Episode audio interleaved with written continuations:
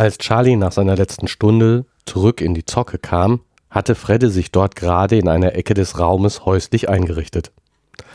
Charlie setzte, das fängt ja gut an. Charlie setzte sich zu seinem Freund, der dieses Mal sein eigenes Laptop benutzte. Er selbst hingegen startete einen der Zockerechner. Nachdem Fredde mit den Vorbereitungen fertig war, verschränkte er die Finger seiner Hände, drehte die Handflächen nach außen und drückte seine Arme durch. Er fühlte sich ein wenig wie der Tresorknacker in einem dieser alten Filme, von dem er sich diese Geste abgeschaut hatte. Dann wollen wir mal sehen, wie weit wir kommen. Dank des tollen WLAN brauche ich mich ja nicht mal mehr einen Netzwerkanschluss von einem der Rechner hier borgen. Er öffnete die Schulbook-Webseite. Prompt poppte ein Warnhinweis auf, die HTTPS-Seite verwende kein vertrauenswürdiges Zertifikat. Er prüfte kurz den Grund für die Warnung und wollte gerade den Hinweis wegklicken, als Charlie ihn bremste.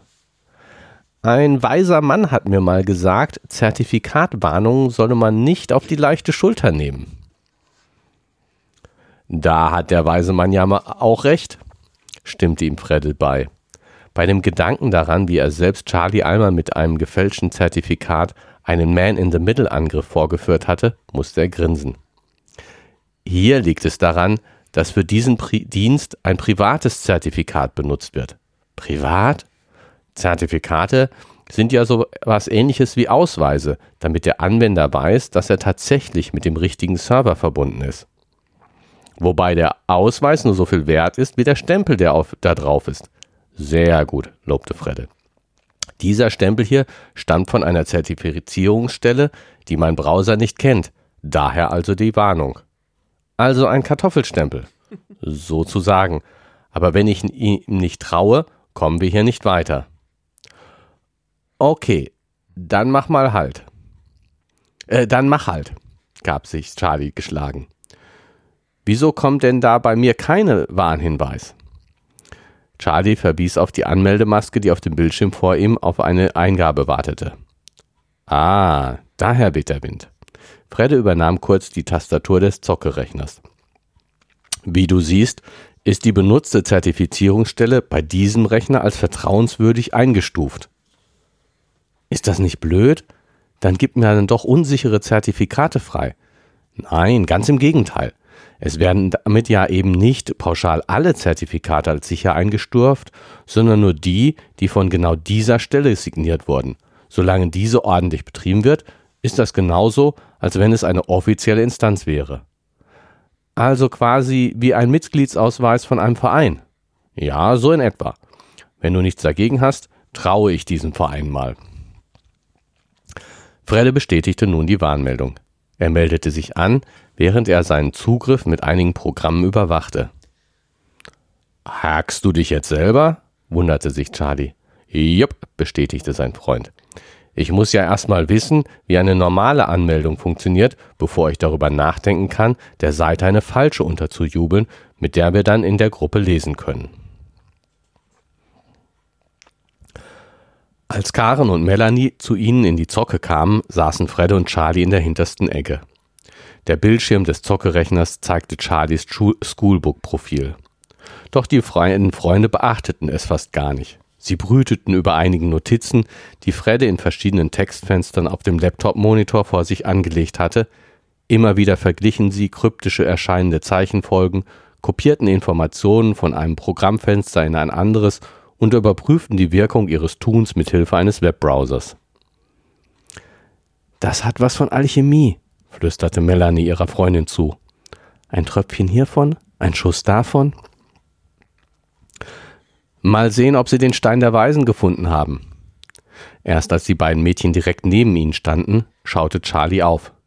Na, ausgetobt? Topfit wäre gelogen, gab Karen zu.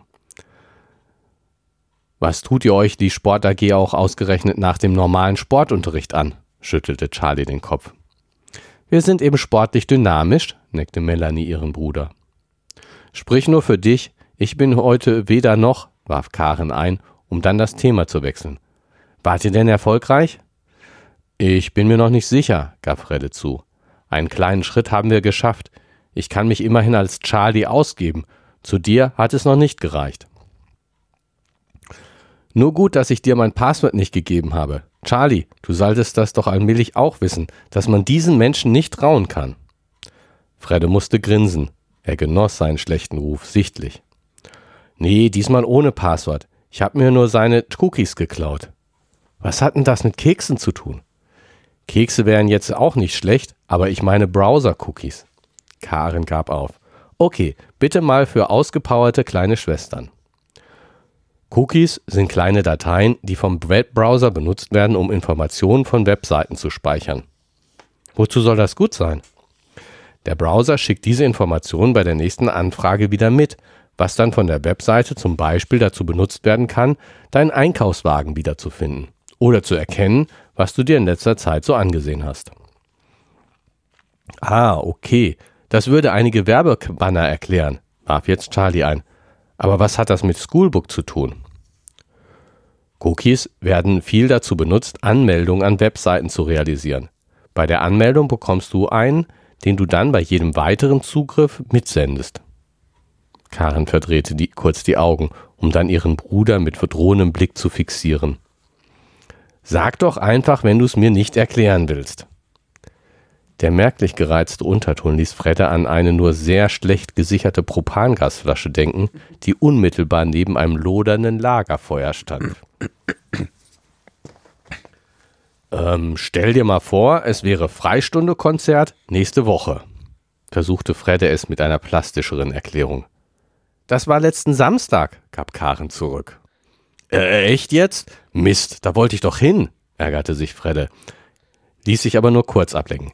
Äh, jedenfalls ja, mehrere, sind ja mehrere Eingangstüren rund um die Aula, wo du immer nachweisen musst, dass du rein darfst. Karen erspart ihm weitere Nachfragen und nickte nur kurz.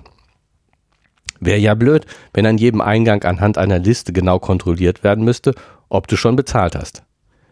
Nervig auf jeden Fall, aber die haben so Armbänder. Die kriegt jeder, wenn er bezahlt hat. So ähnlich funktioniert das mit den Anmelde-Cookies. Wenn du dich anmeldest, speichert der Browser das Cookie und sendet es bei jeder Verbindung mit. Das ist aber praktisch. Wenn man das Armband jetzt noch mit einer zufälligen Nummer versieht und weiß, welche Nummer gültig ist, kann man es auch kaum fälschen. Weil man das nicht raten kann. Genau, stimmt ihr Fredde zu. Wenn ich mir also unbefugten Zuschrift verschaffen will, muss ich ein Armband kopieren, das im Moment auch gültig ist. Das, was du jetzt mit meinem gerade gemacht hast, vergewisserte sich Charlie. Ich meine, meinem Cookies. Genau, antwortete Freddy. Ich zeige es euch. Er öffnete die Schoolbook-Seite mit seinem Browser, wechselte dann zu einem Hilfsprogramm, mit dem er die Daten, die sein Browser schicken wollte, vorher noch anpassen konnte.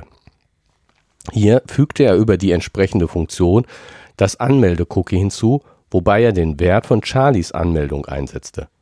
Ohne sich selbst anmelden zu müssen, öffnete sich Charlies Schoolbook-Profil. Ich bin jetzt quasi du, stellte Fredde fest. Jedenfalls für Schoolbook. Er stellte in Charlies Namen einen unverfänglichen Eintrag. Na klasse. Sowas nennt sich jetzt also sicher. Naja, ich muss natürlich deinen Cookie auslesen, während du angemeldet bist, gab Fredde zu bedenken. Wenn ich also nicht gerade in dem Moment auf deinem Bildschirm schauen kann, müsste ich die Verbindung lesen. Das ist immerhin, die ist immerhin verschlüsselt. Also wieder Man in the Middle. Das oder ein Virus, Trojaner oder ähnliches auf deinem Rechner. Du willst die Zocke verseuchen? wollte Karen wissen. Keine Sorge, beruhigte sie ihr Bruder erstens wäre das schon sehr kriminell und zweitens würde das ja, würde uns das ja, wie gesagt, nur helfen, wenn wir gleichzeitig mit demjenigen online sein wollen, dessen Anmeldung wir kapern wollen. Wobei für dich zweitens vermutlich entscheidend ist, neckte Melanie, die bislang nur gespannt zugehört hatte. Also eine Sackgasse, folgerte Karin. Bei einem guten System wäre das jetzt eine Sackgasse, gab Fredde seiner Schwester recht. Er war ein Fan von Kunstpausen, seine Schwester dagegen weniger. Nun spann uns nicht auf die Folter. Sie verpasste ihm einen Tritt gegen sein Schienbein. Sei mal nicht so brutal, beschwerte sich ihr Bruder. Eigene Selbstschuld. Nochmal zurück zu dem Konzert, begann er eine neue Erklärung. Da könnte dich ja auch alle mit Namen ansprechen wollen. Vor allem die Jungs, feixte Melanie. Mir ging es eher um die Aufsichten, die da für etwas Ordnung sorgen sollen, korrigierte Fredde, der Angst hatte, sein Vergleich liefe aus dem Ruder. Jedenfalls können die dort nicht jedes Mal, wenn sie jemanden ansprechen wollen, die Nummer von dem Armband ablesen und dann an der Kasse nachfragen, wer das denn ist. Klar, da könnten Sie ja mich auch gleich selber fragen, folgerte Karen, um dann schnell zu ergänzen. Hab schon verstanden, mich fragt eh keiner. Deswegen, fuhr Fredde nun bestimmt fort, bekämst du ein zweites Armband, auf dem dann dein Name stünde. Da könnte man ja auch eines machen für die Sachen, die man an der Garderobe abgibt, ergänzte Charlie. Da haben wir doch so ein Plättchen mit einer Nummer drauf bekommen. Genau, nur mit der Nummer kann deine Jacke an der Garderobe gefunden werden. Das hat dann schon was von Warenkorb im Online-Shopping. Na toll, Kekse soweit das Auge reicht. Möglichst noch eins, dass jedes Bier zählt, das man trinkt. Nicht schlecht, grinste Fredde. Dann weiß der Taxifahrer, der am Eingang wartet, wen er besser mal nach Hause fahren soll oder die Werbetreibenden, welches Werbebanner sie dir einblenden sollen. So funktionieren Cookies. Was ist denn jetzt mit diesem Namensband? wollte Melanie wissen. Ach ja, erinnerte sich Freddy. Schoolboot verwendet so einen Namenseintrag. Ich zeige euch das mal. Er verwies wieder auf seinen Rechner. Diesmal meldete er sich an Schoolbook an. Sich selbst an Schoolbook an. Sein Profil prangte auf dem Bildschirm. Dann öffnete er wieder sein Hilfsprogramm und veränderte anhand von den Daten auf Charlies Monitor den Wert eines anderen Cookies. Prompt wechselte das Bild zu Charlies Profil. Alle Wege führen zu mir. Aber was ist darin jetzt anders? Du hast, du hast ja wieder bei mir gespickt, merkte sein Freund an. Ja, stimmt. Aber dieser Wert ist unabhängig von deiner Anmeldung. Wenn ich einmal ein, deine ID weiß, kann ich die jedes Mal benutzen. Fredde hinterließ einen weiteren Kommentar auf Charlies Profil, aber dieses Mal, der aber dieses Mal Fredde als Verfasser auswies. Aha, immerhin haben wir damit Post, immerhin haben wir beim Posten das Anmelde-Cookie ausgewertet, aber wir wollen ja sowieso nur lesen. Aber dafür müssen wir erst einmal eine ID wissen von einem der Gruppenmitglieder. Darauf läuft es hinaus. Und wie kommen wir daran? Keine Ahnung, gab Fredde zu. Lass uns mal lieber in Ruhe darüber nachdenken. Gehen wir rüber zu Willi. Macht ihr mal ohne mich. Willi schaute verblüfft von einem zum anderen. Wird das ein Überfall? Ja, bestätigte Karen mit zuckersüßer Stimme. Wir werden aber ganz lieb sein. Oh, bloß nicht, tat Willi entsetzt. Ihr seid lieber ungehobelt, frech und unordentlich wie immer. Ohne weitere Einleitung baute Fredde seinen Laptop auf, stellte die Verbindung zum WLAN her und öffnete die Schoolbook-Seite. Dann lehnte er sich mit geschlossenen Augen zurück. Nachdem eine ganze Weile nichts weiter geschah, versuchte Willi sich als Gastgeber. Er stellte Knabbereien, Gläser und Getränke auf den Tisch. Aber auch das brachte Freddy nicht aus seinem Universum zurück. Was ist denn jetzt mit dem Ziegler? wollte Charlie wissen. Ach ja, schien Fredde aus seiner Trance zu erwachen. Das wollte ich ja noch erzählen. Er schenkte sich eine Cola ein, nippte kurz daran, bevor er versuchte, den besten Einstiegspunkt zu finden. Ich hatte das Vergnügen, mich mit ihm und dem Direx über den Zustand der Zocke zu unterhalten. Der Ziegler wollte genau wissen, was wir da neulich veranstaltet haben. Er war nicht begeistert, nehme ich an, warf Karen ein. Nein, nicht wirklich, gab Fredde zu. Er hat ziemlich drastisch deutlich gemacht, dass sich das in Zukunft lassen soll. Na toll, meldet sich Charlie zu Wort. Aber was Gregor, Markus und Konsorten veranstaltet haben, war okay. Wer hätte das denn aufgedeckt, wenn wir da nichts unternommen hätten? Was weiß ich. Ich glaube ja, er will nur verhindern, dass sich jemand kritisch mit seinen tollen Projekten beschäftigt. Du meinst Schoolbook? hakte Charlie nach. Denkst du, da ist was faul? Dieses Schoolbook ist ein Projekt, das eine Gruppe von Studenten aufgesetzt hat, begann Fredde seine Ausführungen. Die haben dann eine Firma aufgemacht, um das kommerziell umzusetzen. Bislang wird es wohl an einigen wenigen Schulen eingesetzt. Er legte eine seiner üblichen Kunstpausen ein. Ich habe mich dann mal durch die diversen sozialen Netzwerke gewühlt, fügte, fuhr er schließlich fort. Die richtigen öffentlichen meine ich. Dabei habe ich festgestellt, dass es an allen Schulen, die Schoolbook einsetzen, Informatiklehrer beschäftigt sind, die von der Uni kommen, an der auch das Ganze entwickelt wurde. Ah, folgerte Karen mit betont geheimnisvoller Stimme, eine Verschwörung. Die Nerds unterwandern uns. Das haben sie doch schon längst, winkte Willi lässig ab. Auch immer wahr. Auch Menno, wehrte sich Fredde, macht mir doch meine schöne Theorie nicht schon lächerlich, bevor sie fertig ist. Mal im Ernst, wollte Charlie wissen. Was soll denn da an Verschwörung rauskommen? Da installieren ein paar Schulen diese Software. Na gut, so kommt diese Firma an Aufträge. Aber Geld wird auch anderswo zum Fenster hinausgeworfen. Aber das ist ja der Punkt, verteidigte Fredde seinen Ansatz. Es wird ja gar keine Software installiert. Die Firma bietet den Dienst als solchen an.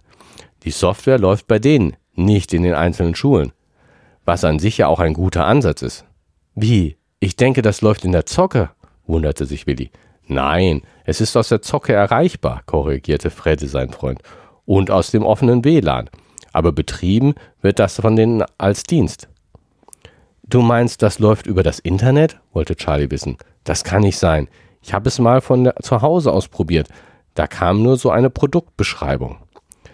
Naja, das ist schon etwas komplexer. Wenn du von zu Hause aus auf die Adresse zugreifst, benutzt du die öffentlichen Verbindungswege und landest auch quasi am Schaufenster der Firma. Da gibt es dann eine Produktbeschreibung, Werbung und die üblichen Kontaktangebote.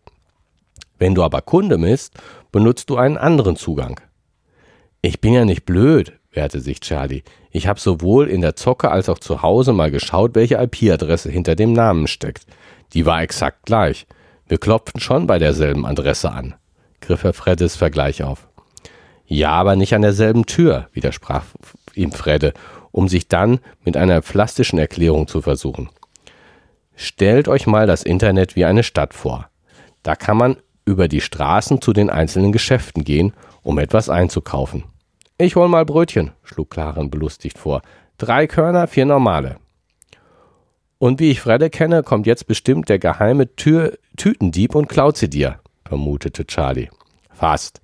Es geht aber vor allem um den Türspieker, äh, Tütenspieker, korrigierte Fredde den Einwand, der genau wissen will, welche Brötchen du da kaufst.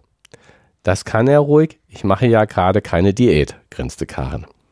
Es gibt aber Kunden, denen das nicht so egal ist, weil es auf der Straße so gefährlich ist, benutzen diese Kunden eine Art Tunnel. Tunnel? Ihr kennt doch diese Stofftunnel aus dem Kindergarten, oder? Ihr bindet das eine Ende bei euch an der Haustür fest und schickt zwei Jungs los, die es beim Bäcker festmachen. Das klingt lustig, grinste Karin. Hoffentlich wissen die, wo der Bäcker ist. Guter Punkt, freute sich Fredde. Die fragen sich durch, benutzen also die normalen Straßen, um einen Weg zum Ziel zu finden. Du meinst, das ist dann das Routing? vergewisserte sich Charlie. Routing mit den öffentlichen Adressen, also was man mit über das Internet bezeichnen könnte, bestätigte sein Freund. Was machen die denn dann, wenn sie den Bäcker gefunden haben? war Karen jetzt neugierig geworden. Na, die müssen erstmal beweisen, dass sie berechtigt sind, so einen Tunnel anzubinden.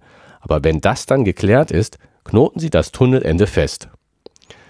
Dann kann ich also zum Bäcker krabbeln, ohne dass mich einer sieht, folgerte Karen. Die Brötchen sind sicher, fügte sie triumphierend hinzu.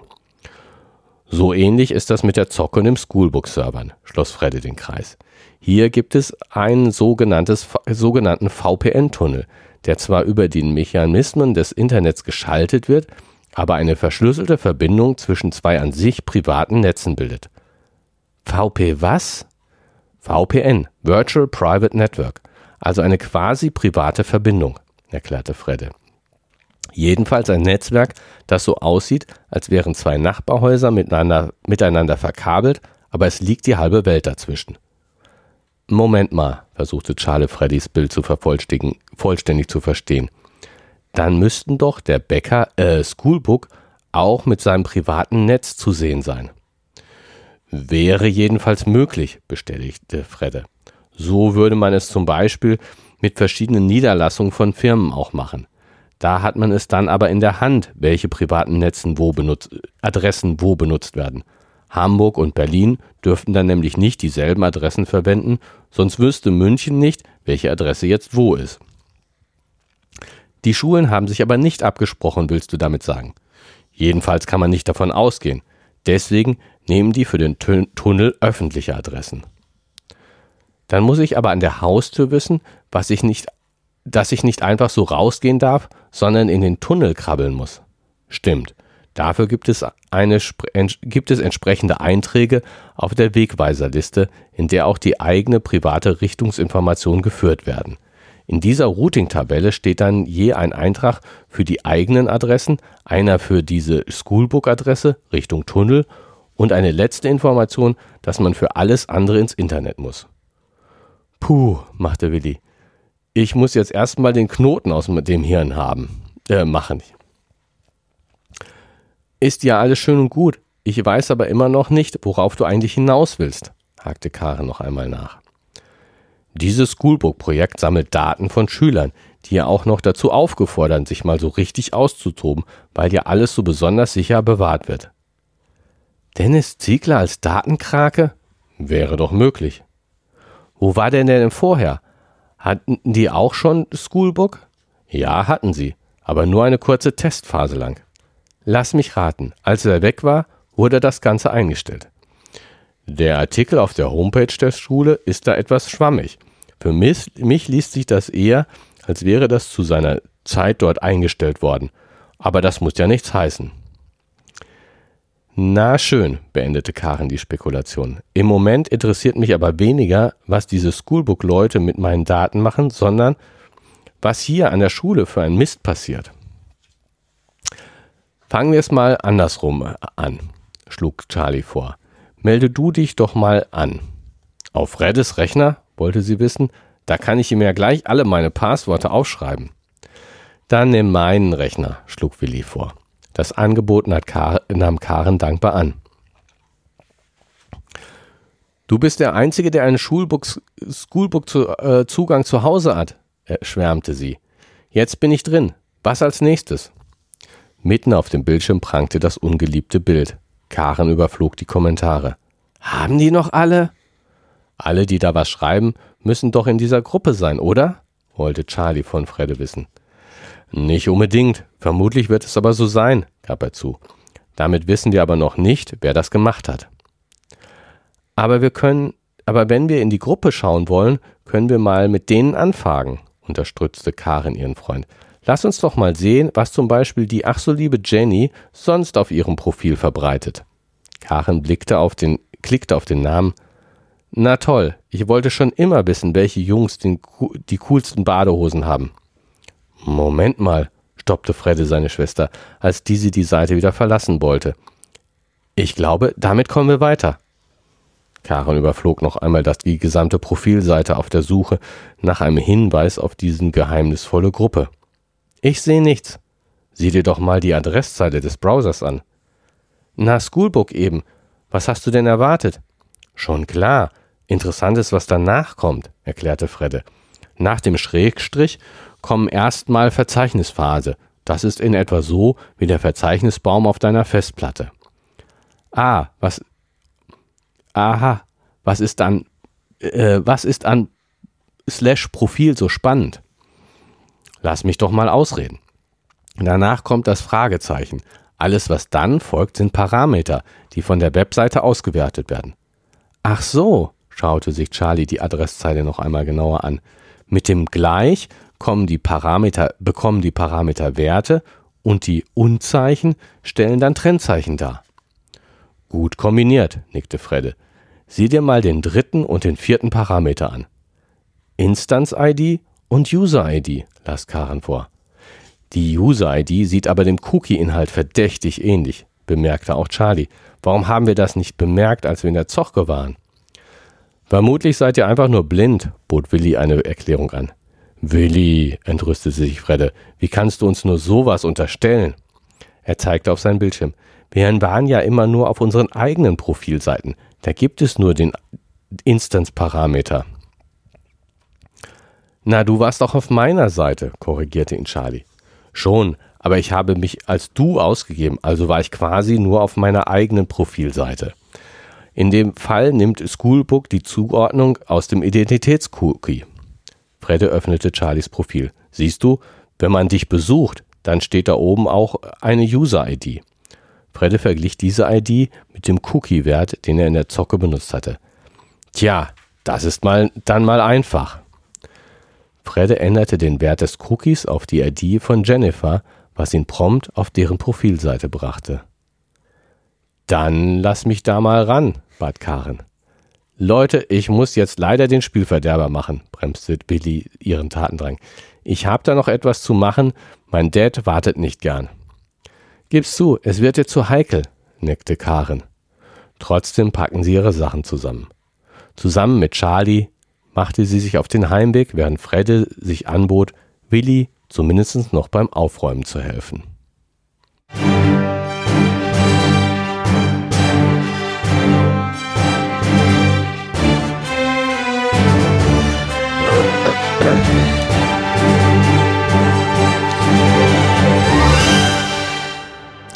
Hallo und ein ganz herzliches Willkommen zur 52. Ausgabe von Gemalum, Gerrit und Martin lesen und mehr.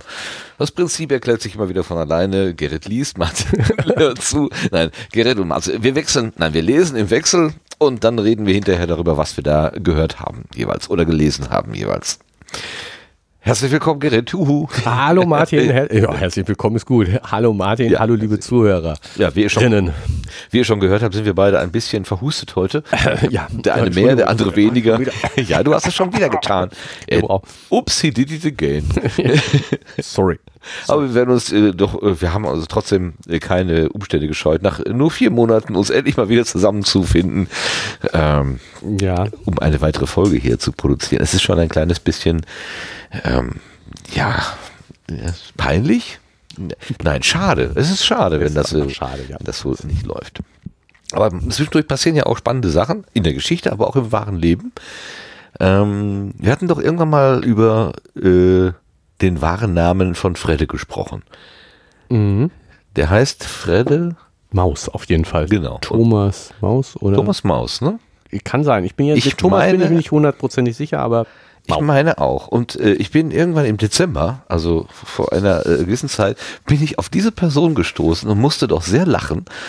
Ähm, du meinst, er sieht aus wie nein, weil er vom Beruf her äh, ein, ein Informatiker ist.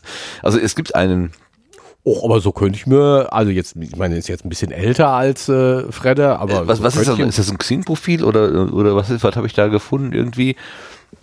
Ich habe keine Ahnung, wie. Oh, ich wollte ich jetzt, würde ich jetzt nicht, äh, ist nie kein Xing-Profil. Nee? Das ist ein, ähm, Eine Webseite.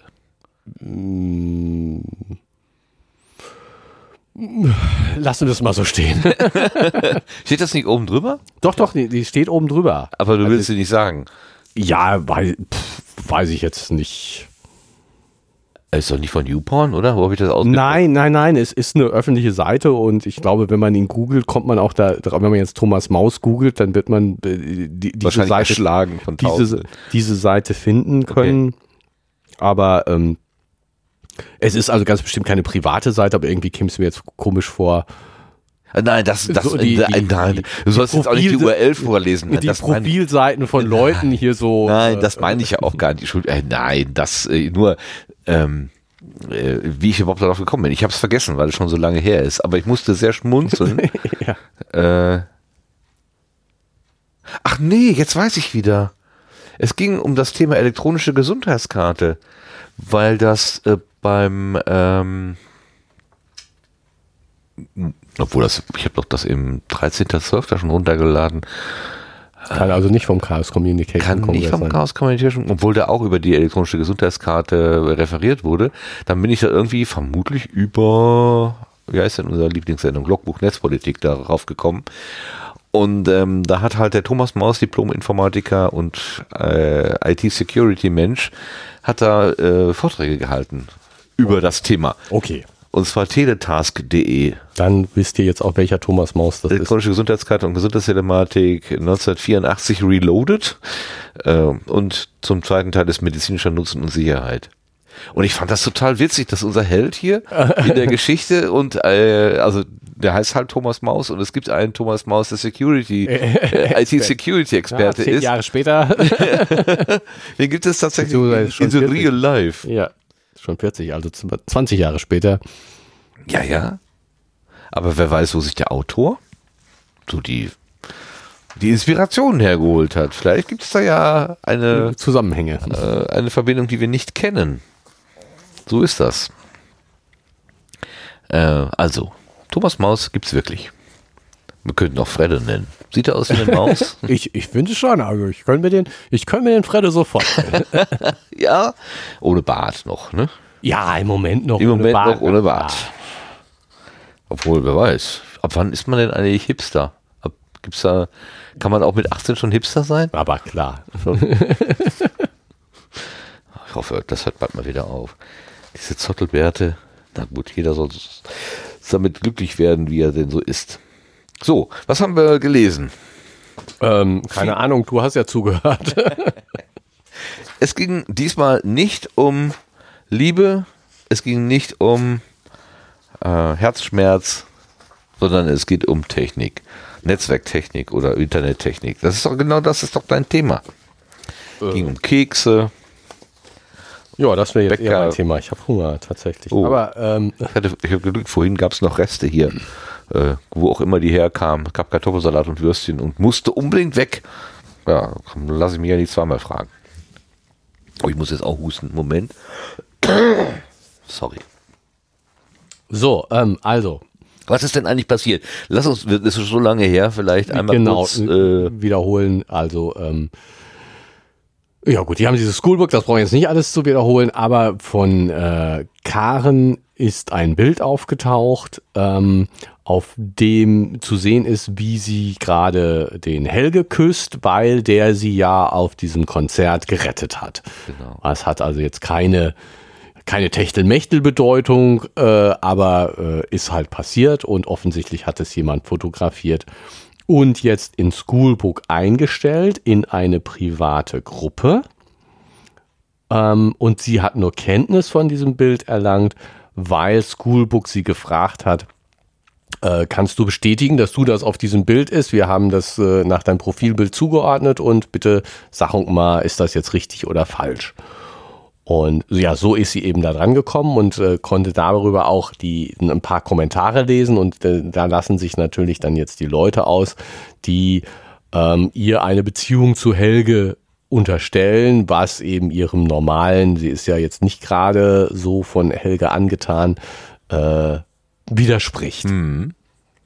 Normalerweise ist sie eher auf Konfrontation Ton, gebürstet. Ja, und genau. ähm, ja, ich meine, wer das jetzt, das Bild jetzt sieht, ne, sie hat sie also knutscht mit Helge. Sie knutscht mit ihm und wenn es auch nur das Dankeschön-Küsschen ist, äh, weil, weil es eben äh, eine brenzlige Situation gewesen ist, wer nur dieses Foto sieht, hat natürlich berechtigten Grund zu sagen, oh, da gibt es aber da äh, passiert ja was. Da passiert ja was. Da gibt es eine Zuneigung, äh, die wir an der Stelle nicht erwartet hätten. Das ist auch ein schönes Beispiel dafür, wie, ähm, wie ein so ein Bild ja auch in die Irre führen kann. Also ein Bild, hat eine Aussage und die Aussage ist, wenn man nur das Bild sieht, richtig, aber eine Sekunde vorher und eine Sekunde danach, wenn man die, diesen Kontext äh, nimmt, dann würde äh, das der Inhalt ein anderer sein, sozusagen. Und das ist, ist ja auch, also unabhängig von irgendwelcher Technik, immer ganz gut im Hinterkopf zu behalten, dass Bilder auch lügen können in dem Sinne. Also ja. die können dir eine selbst Wahrheit wenn sie nicht Selbst wenn sie nicht gefälscht sind. Genau. Wenn es ein echtes Bild ist, kein Photoshop, sondern. Ja, auf jeden Fall. Was wir beim letzten Mal vermutet hatten, dass wir nämlich irgendwie Aufklärung bekommen über dieses Autorennen, wo, wo Melanie da irgendwie im Spiel war. Ja, Fredde und äh, äh, Willi. Das äh, auch, aber da war ja auch dieser komische Typ, der da irgendwie 100 Euro gegeben hat. Claudia. Ah, Claudia die, war da, genau. Claudia. Ja, die Martin und Namen. Ähm, das hat man gehofft, dass das aufgeklärt würde, aber das da müssen wir noch ein bisschen warten. Da offen, wir, offensichtlich. Schalten Sie auch beim nächsten Mal wieder ein. Aber was, Sie was, diese Aufklärung. Ähm, äh, was, was äh, jetzt ja hier ganz klargestellt wird, dass er auch, äh, ich, ich vermutet hatte, ähm, dass das mit dieser Bilderkennung auf, den, auf dem Server bei der Installation so eine Sache ist, wird ja jetzt ganz klar äh, beantwortet in Richtung, ja, ist gar nicht auf dem Server, ist eine Cloud-Installation und äh, Schoolbook läuft gar nicht lokal. Und damit äh, ja, stehen ja auch un die unendlichen Ressourcen des Internets äh, für alles zur Verfügung. Also das ist mal klar beantwortet. Also dein Einwand war ja, dass, eine lokale Maschine sowohl was Verarbeitungs äh, Kapazität, Geschwindigkeit als auch um Speicher, und- und äh, Abgleichmöglichkeiten einfach zu schwachbrüstig Sein ist, könnte. um diese Leistung zu erbringen. Und normalerweise ist das ein Verbund von, von, von Geräten, die sich irgendwie diese Arbeit teilen. Äh, Und das war ja deine Vermutung, das nennt man ja dann Cloud. Cloud Genau. ist ja, das wissen vielleicht auch nicht alle. Cloud ist ja nur eine Sammlung von Computern, die anderen Leuten gehört. Es ist ja kein Hexenwerk eigentlich, sondern einfach nur Rechner anderer Leute. Ja, gut, so ein bisschen Infrastruktur gehört da jetzt auch noch zu. Na, und Strippen dazwischen, okay. Ja, und auch, dass sie so funktionieren, wie sie funktionieren. Also, Ah, eine logische Schicht. Oder?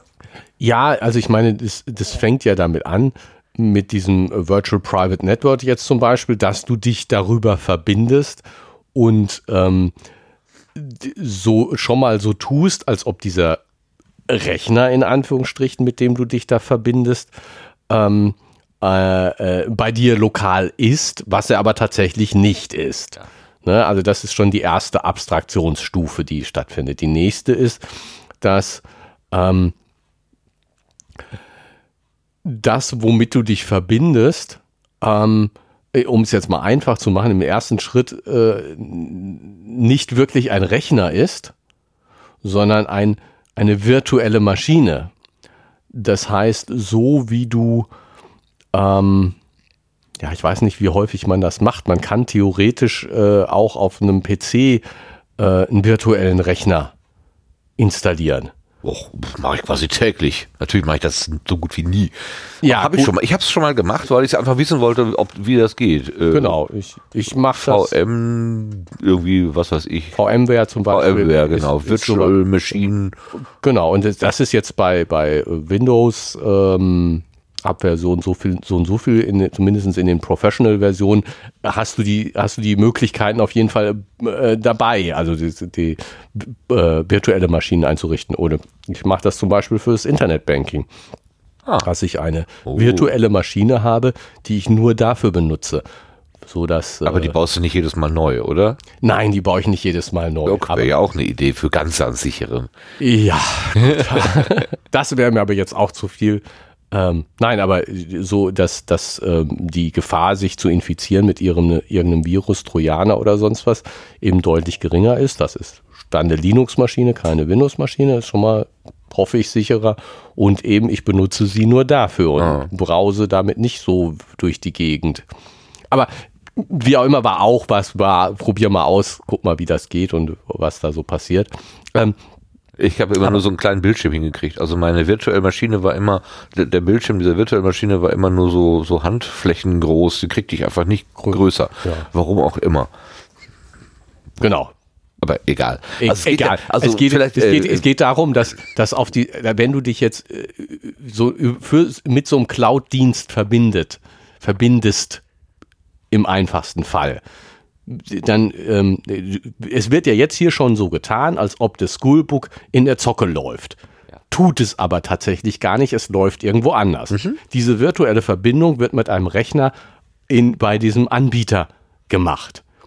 Der, der Rechner ist aber gar kein Rechner, der wird über eine Virtual Private äh, ne, Verbindung zu einem Rechner bei dem ähm, Anbieter gemacht. Dieser Rechner ist aber gar kein physikalischer Rechner, sondern ist nur ein virtueller Rechner.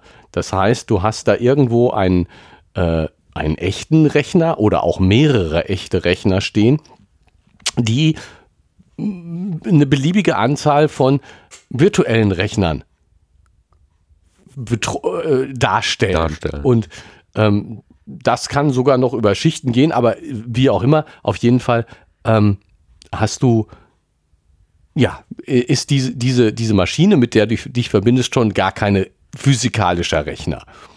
Und das geht noch weiter, dass du bei Cloud-Diensten ähm, dich dann häufig gar nicht mehr mit einem Rechner verbindest, sondern mit dem Dienst an sich verbindest.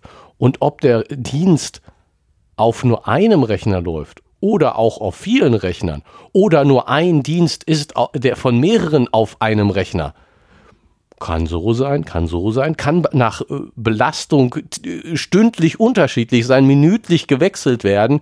die Konfiguration so, wie es halt gerade passt.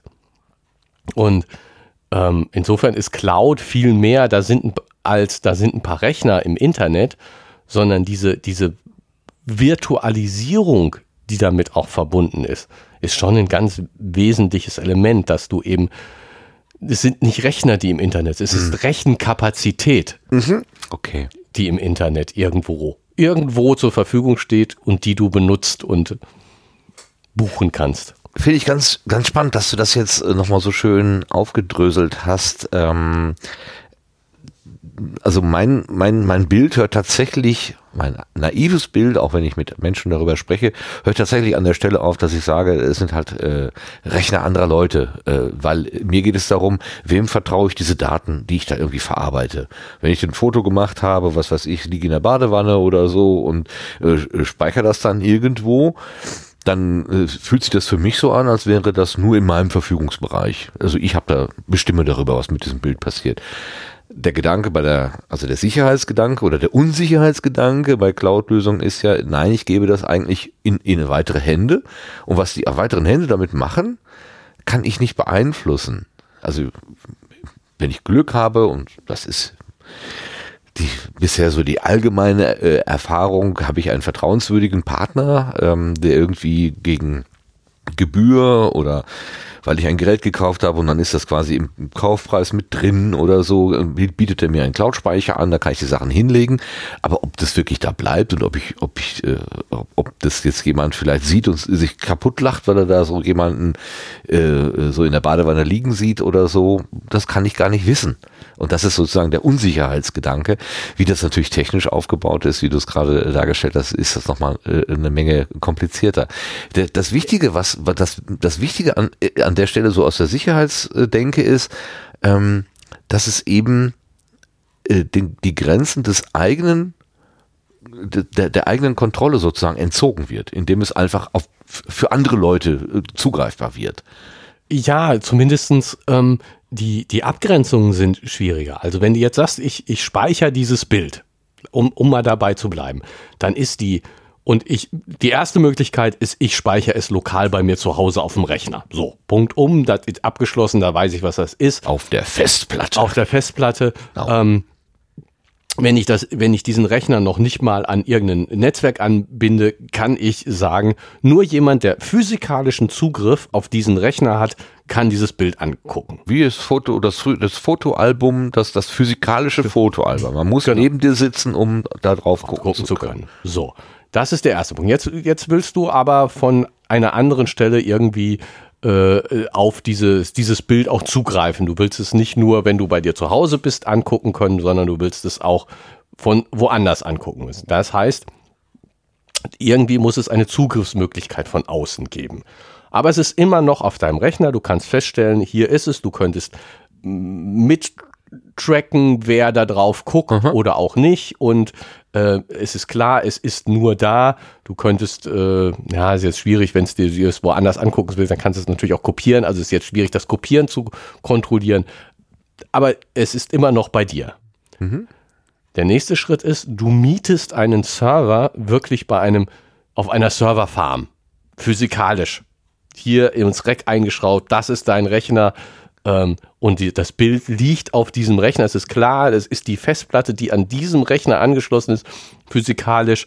Ich meine, sowas gibt es, glaube ich, heute gar nicht mehr, dass man sowas mieten kann, aber es gab es mal, ja. dass man so Server wirklich mieten konnte.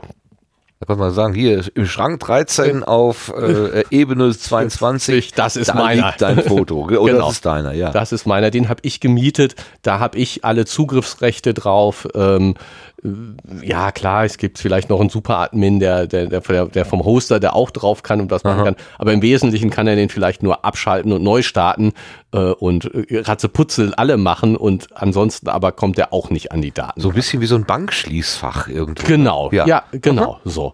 Und dann kommt die nächste Stufe, dass es nicht mehr ein physikalischer Rechner ist, auf dem das Bild ist, sondern eine virtuelle Maschine. Aha. Das heißt, du hast so einen Schrank, mit echten physikalischen Blech, ja, mit also physikalischen Servern, ne? Ja. da sind die drauf und äh, auf Du weißt aber gar nicht so genau, auf welchem dieser physikalischen Server jetzt dein virtueller Server ist. Das wechselt vielleicht auch mal ja.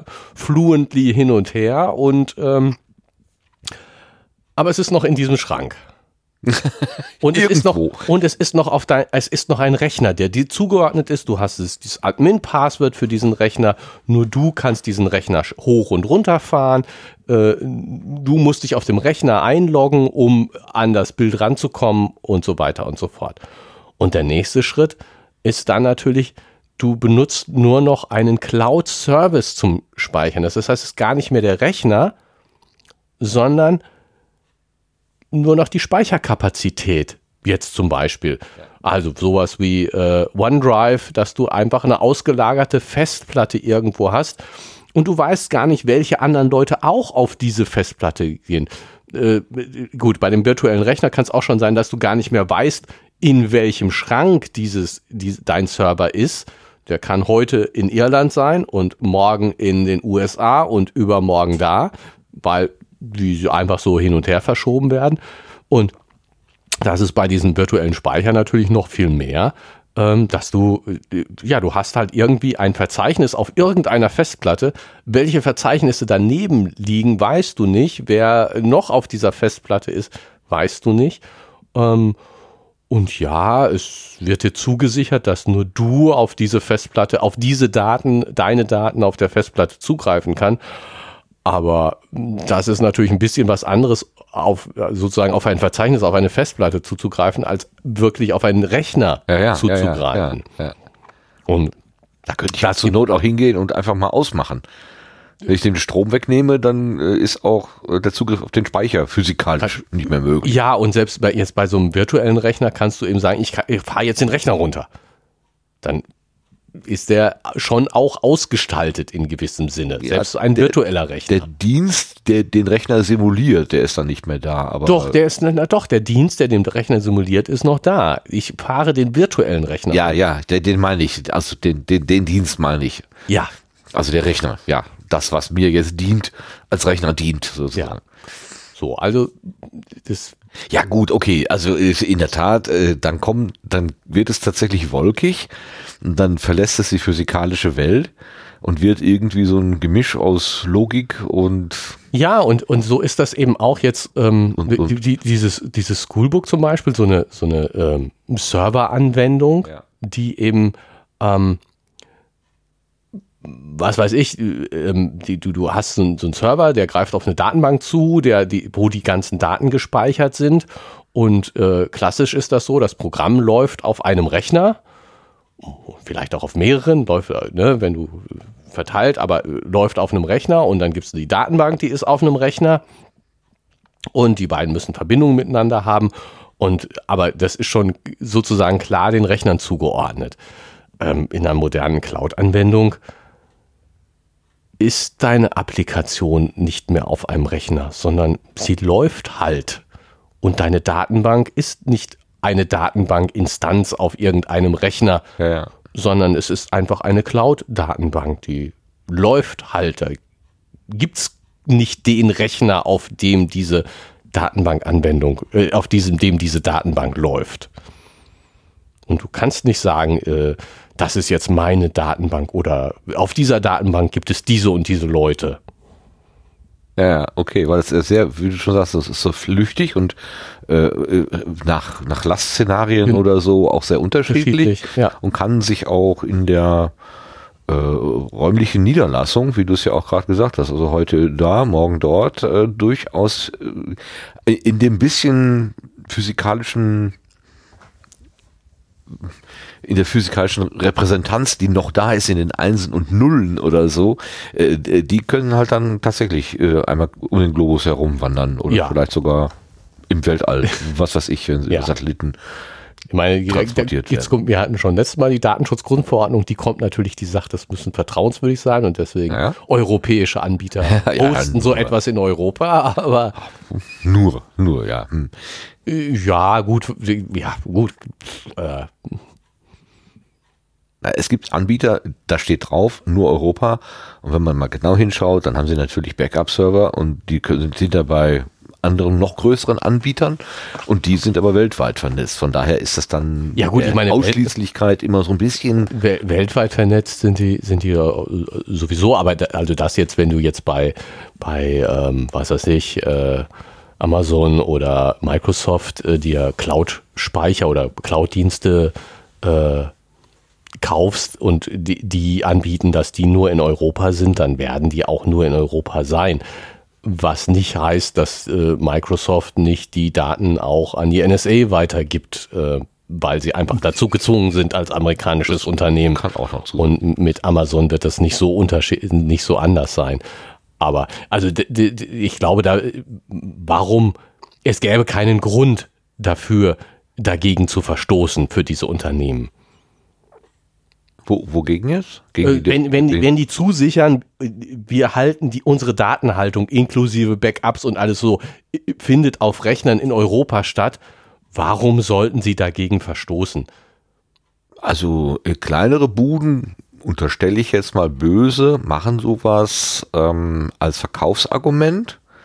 Sie kleben also auf ihr Angebot draußen drauf, DSGVO-konform, alles sicher, sicher, sicher, kommt zu uns und machen es aber im, im Backend, also wo der Kunde nicht hingucken kann, dann doch auf die billige Art und Weise und benutzen offene Dienste. Solche, solche Situationen gibt es. Ja, das ist dann der ökonomische Vorteil. Ja, du klebst halt irgendwie was drauf. Damit sollte sie dich aber nicht erwischen lassen. Damit also das Risiko nicht erwischen das, lassen. Das Risiko ist, das meine ich, das Risiko ist einfach riesig. wenn das rauskommt. Ist klar. natürlich ist einfach zu groß. Deswegen, also Passiert ich glaube, aber einigermaßen seriöse Unternehmen machen, machen das einfach nicht, weil der finanzielle Vorteil so gering ist gegenüber dem Risiko. Also mag, es mag da schwarze Schafe geben, aber das glaube ich ist gar nicht so das Problem. Also ich, soweit ich das weiß, äh, war diese deutsche äh, Cloud von Windows. Diese Telekom. Genau, das war eine Telekom. Kooperation mit der Telekom und die haben sie irgendwann wieder aufgegeben, weil sie das irgendwie technisch nicht wirklich sauber getrennt gekriegt haben. Ja, Gut, das ist aber auch eine rein deutsche Lösung, äh, ist ein bisschen klein. Und jetzt ist. Europa würde ja schon reichen. Ja, Europa gibt es ja aber. Also. Ja? Ja, ich. Okay. Also. Ich weiß, dass wir in der Firma europäisch, in der europäischen Cloud sind. Ja. Und das auch ähm, natürlich ein Verkaufsargument ist, weil äh, deutsche Unternehmen ihre Betriebsdaten nicht einfach so in die Welt rauspusten dürfen.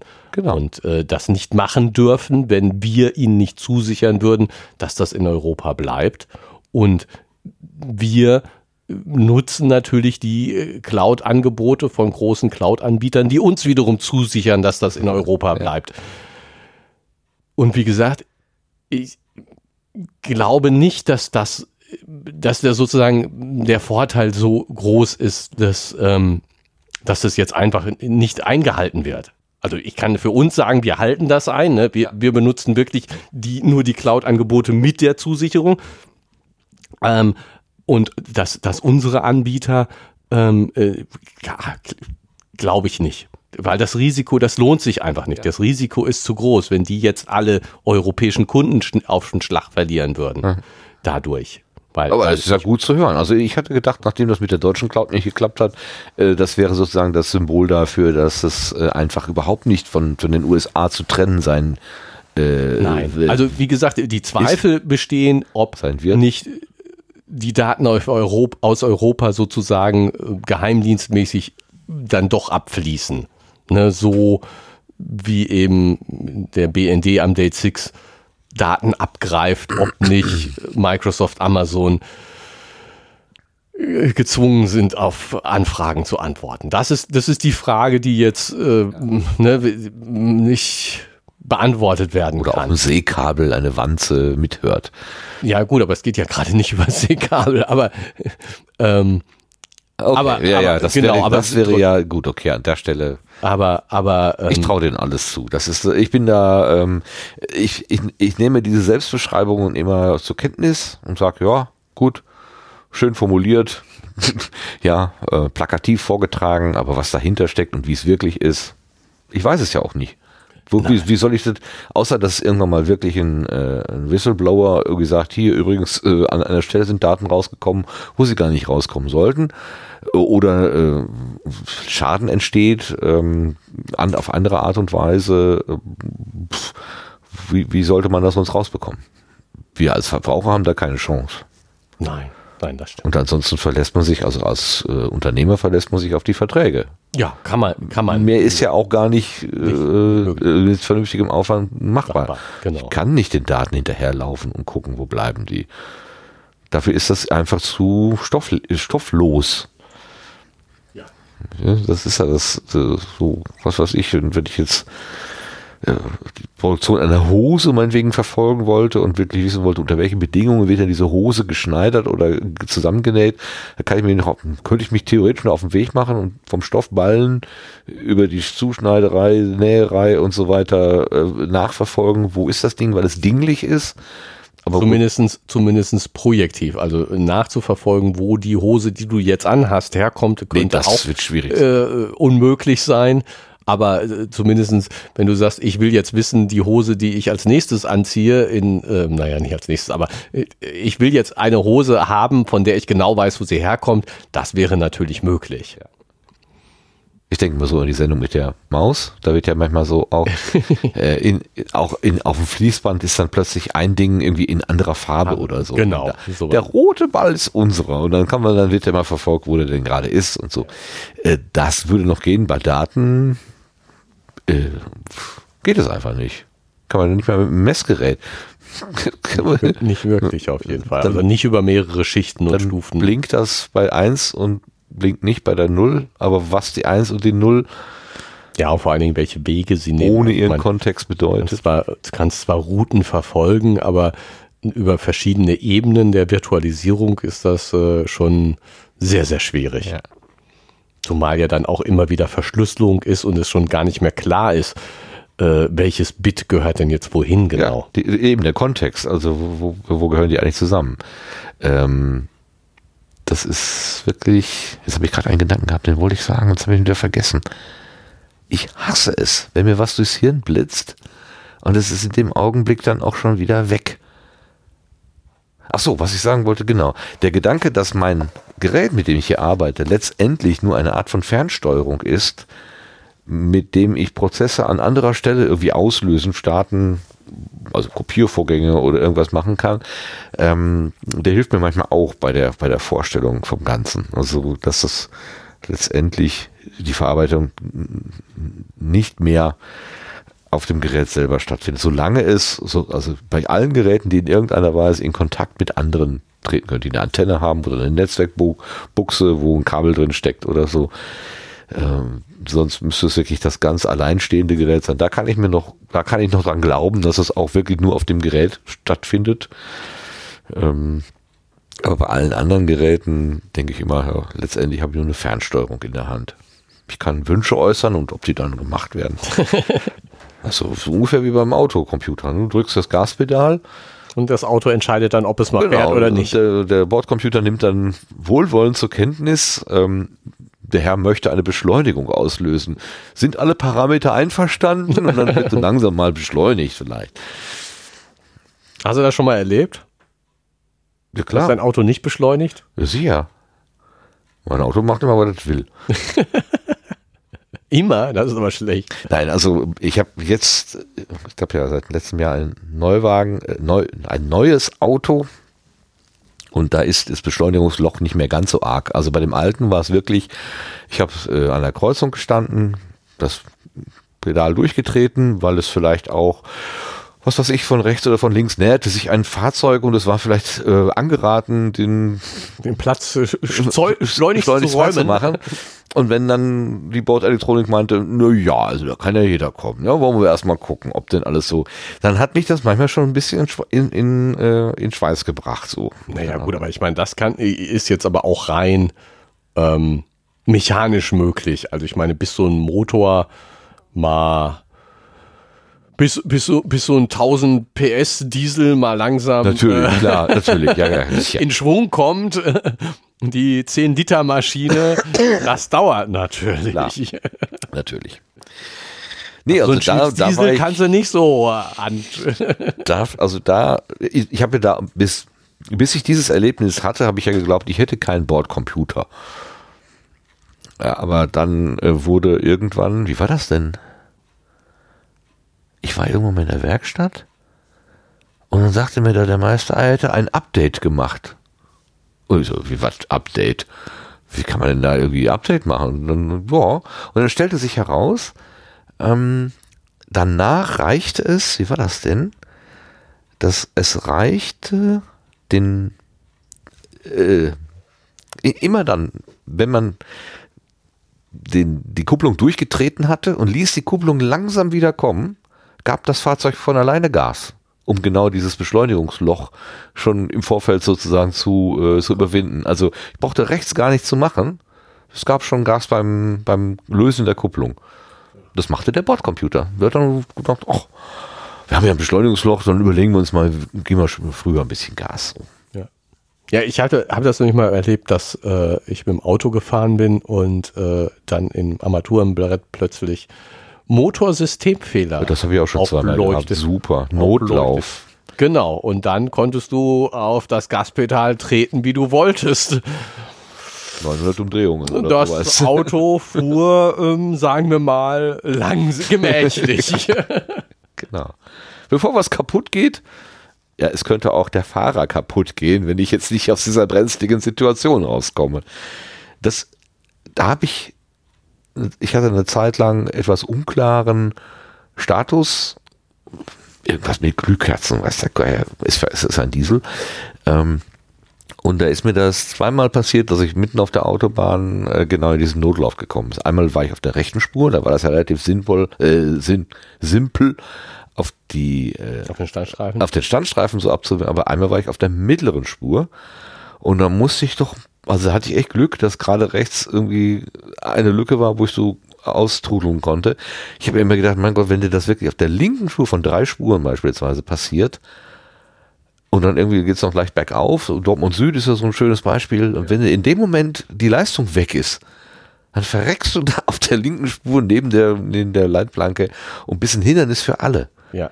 Du kommst da nicht, Nicht mehr weg. weg. Nee. Hast du nicht mehr so ein, also schön wäre ja dann so ein, So eine äh, Vorwarnung sozusagen. ja, Wir oder- schalten jetzt gleich runter. Sie haben noch 20 Sekunden Zeit. Das wäre dann eine Idee. 18, oder so ein, äh, so ein Scheißegal-Knopf. Der Motor geht ja in den Notlauf, weil er befürchtet, dass irgendwas kaputt, kaputt gehen könnte. Aber wenn ich die Wahl habe, ich bleibe jetzt irgendwo mitten auf der Autobahn liegen oder es geht vielleicht ein- irgendein Teil äh, kaputt, Kaputt.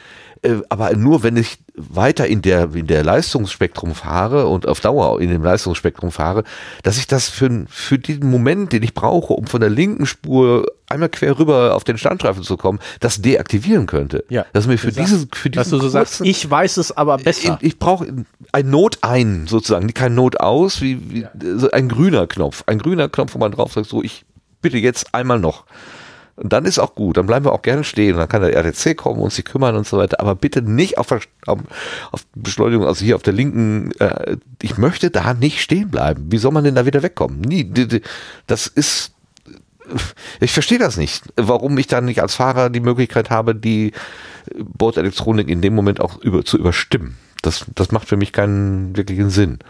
ja, ja, das stimmt.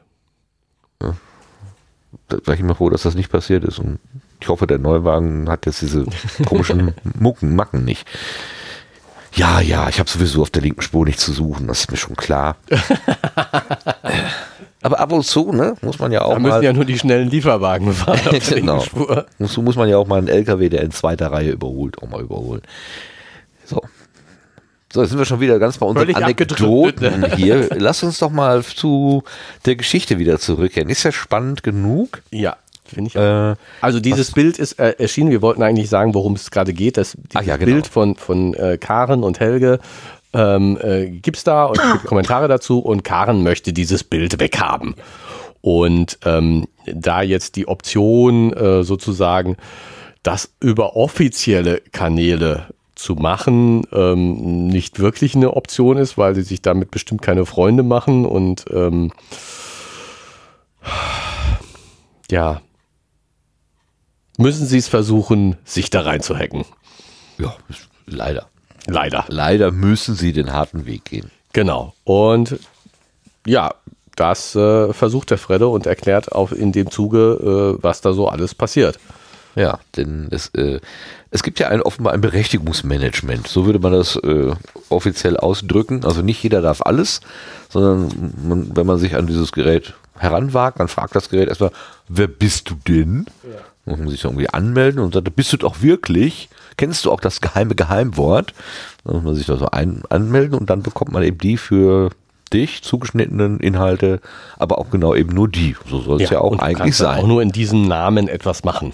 Genau. Das heißt, ähm, die physikalische Identität wird mehr, also der, der, deiner physikalischen Identität wird eine digitale Identität zur Seite gestellt. Oh, ja, gut. Ja, so dein digitales Ich. Naja, weiß ich nicht, hört sich jetzt ein bisschen sehr philosophisch an. Ja, aber ist auch so.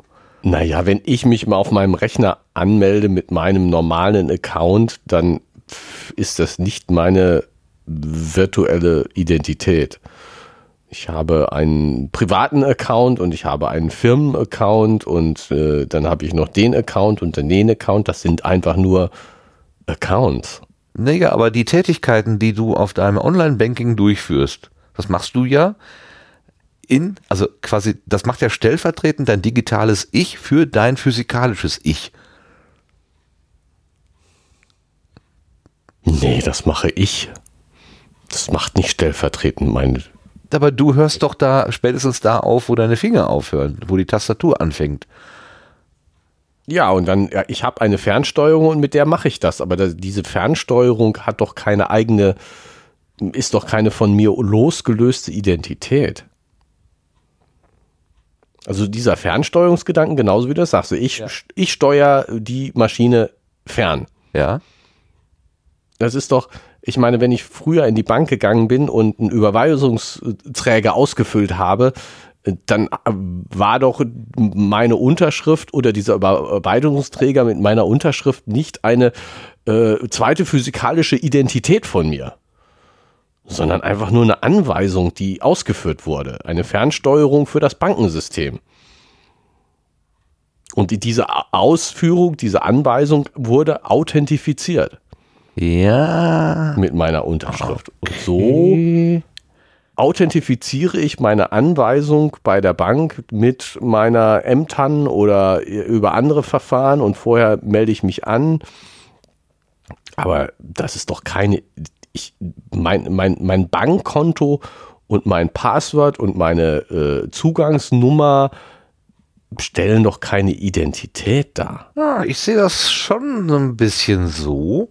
Denn zum Beispiel ähm, kann ja deine digitale Identität auf sowas wie Facebook, äh, so, solchen sozialen Netzwerken, Freundschaften eingehen. Auch mit Menschen, die du wahrscheinlich in deinem physikalischen Leben nicht zu deinen Freunden machen würdest. Also die be bewegt sich in, in, in ihrem elektrischen, elektronischen, sozialen Umfeld. Ähm, schon, ja, schon ein bisschen wie eine, wie eine wie eine Person, wie eine e-, elektronische Person. Ja, okay, also da würde ich dir jetzt insofern zustimmen, dass ähm, ein, ein Schoolbook oder Facebook-Profil ja. eine Identität darstellt.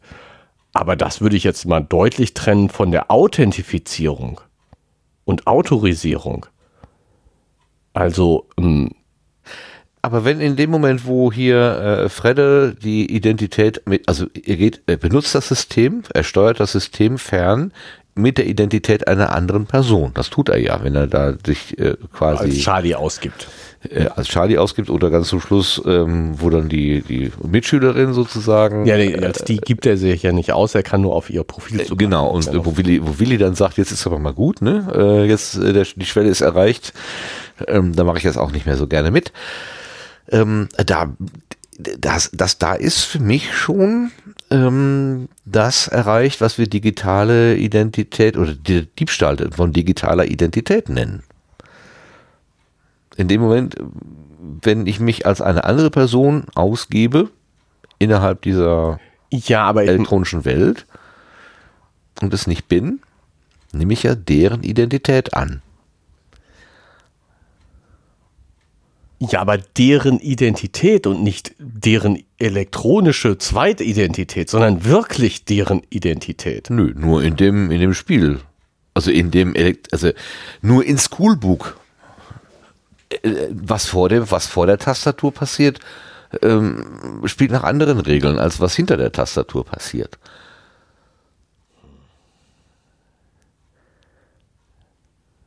Also da habe ich tatsächlich diese, diese schon wirklich bildhafte Vorstellung, dass da ein digitales Ich äh, agiert, mehr oder weniger.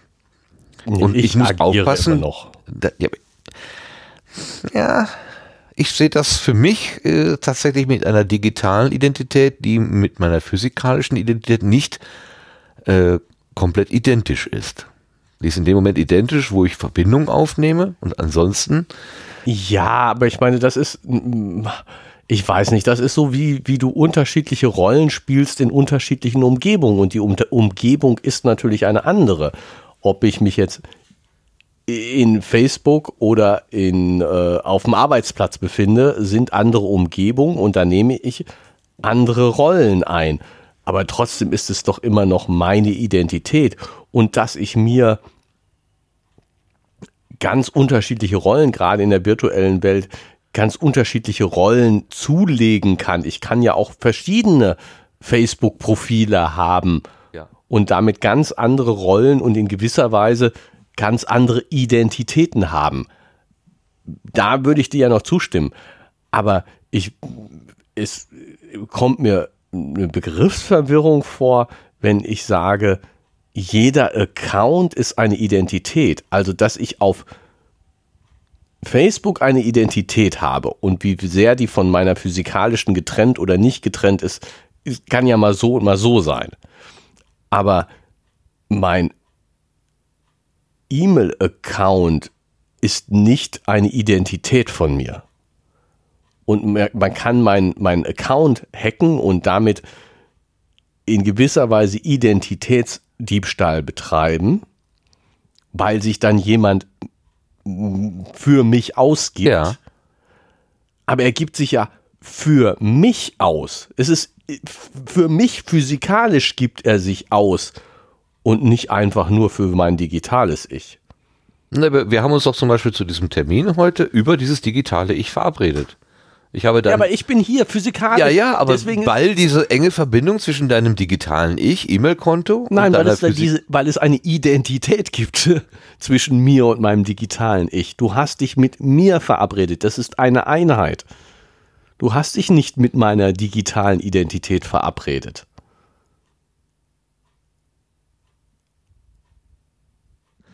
Ach so, es geht dir jetzt äh, quasi um die, äh, um die, um, um die Frage, ist es eine eigene Entität? Ist es etwas eigenes, äh, äh, eine eigene Lebensform sozusagen? Nein, n- n- nein, es geht mir, glaube ich, viel mehr darum, also das ja auch, aber es geht mir, glaube ich, viel mehr darum zu sagen, dass nicht jeder Login eine eigene Identität ist. Also das käme mir ein bisschen sehr, sehr weit vor. Dass das, ähm, mein, mein Bank, also nochmal zum Bankkonto-Account. Ja, ja. Mein Bankkonto-Account ist keine Identität.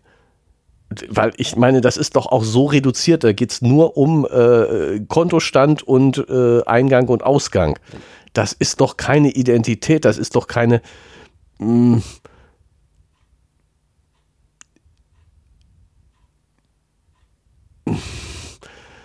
ja, wenn ich jetzt sage, das ist doch keine Persönlichkeit, das, das kann doch nicht mit mir verglichen werden, mit mir als Identität. Aber es löst Konsequenzen aus für dich, wenn der, wenn der Konto, wenn der Kontostand nicht ausreichend ist und deine, Ja, deine d- Bezahlkarte, die du deswegen, einsetzen ist- willst, es nicht ist- mehr funktioniert in der funkt, physikalischen es, Welt. es, es, es, es gibt eine Verbindung zwischen mir und diesem Bankaccount ja. oder diesem Konto. Natürlich gibt es diese Verbindung. Aber es war doch die, die Frage, du, du hast doch gesagt, hier ist diese physikalische Identität ja. und da ist die digitale Identität. Die Repräsentanz, genau. Und die beiden sind mehr oder weniger losgelöst voneinander und existieren unabhängig voneinander. Und da sage ich, für ein Bankkonto, das existiert nicht in dem Sinne, wie ich existiere. Das ist, das, ja, es ist da, es existiert im Sinne von Sein, aber es existiert ja. nicht im Sinne von Selbstsein. Mhm. Während ein Facebook-Account da würde ich dir zustimmen. Das existiert auch im Sinne von, kann auch im Sinne von Selbstsein existieren. Aber doch nicht jedes, nicht jeder Account, nicht jeder Login schafft gleich eine Identität oder ein, ein Selbst. Lass uns mal von dem Begriff Identität so ein bisschen wegkommen, weil ja. Naja, aber ich überlege mal halt, äh, wenn, wenn ein Bankberater äh, wissen will, ja, wie steht es denn jetzt um den Gerät? dann guckt er halt in seine Systeme und dann sieht er das, was die Systeme hergeben und nimmt das zur Beurteilung deiner physikalischen Person. Ja, eben, aber meiner physikalischen Person. Aber genau das ist doch die, die, die Verbindung. Sie ist eben nicht getrennt von mir. Diese digitale Identität oder dieses digitale Selbst. Es ist ein, ein Teil meines Gesamtselbsts ich sehe die Trennung da, äh, wo der Zugriff und die Manipulation durch andere möglich ist, ohne dass du davon erfährst. Es kann ja jemand dein digitales Ich verändern, ohne dass du es weißt. Und da hat es was eigenes. Dann entfernt es sich von dir. Jemand ändert deine, was weiß ich, Steuerklasse oder Religion oder äh, keine Ahnung. Äh, äh, jemand macht dich vom Rechtshänder zum Linkshänder oder vom Linkshänder zum Rechtshänder oder so. Und dann steht da plötzlich in dieser digitalen Welt, steht etwas über dich drin, was mit deiner physikalischen Welt nichts zu tun hat. Wenn da irgendwo mit den Daten nicht sauber gearbeitet wird. Hm. Dann macht sich das Ding selbstständig, aber die Konsequenzen was weiß ich, Konto ist nicht ausreichend, du kannst nicht mehr bezahlen. Ähm, äh, der, die Schufa-Auskunft ist negativ, obwohl du gar nichts gemacht hast, also, äh, aber da ist irgendwie ein Datenfehler passiert oder so. Oder du, dir wird plötzlich ein Knöllchen zugeschickt, was weiß ich, du wärst schwarz gefahren oder zu schnell oder so. Das ist aber irgendwie eine Verwechslung. Ähm, der Halter. Battle und Tattel sowas, ne? Und dann, dann hast du plötzlich Konsequenzen und kriegst es nicht mehr los.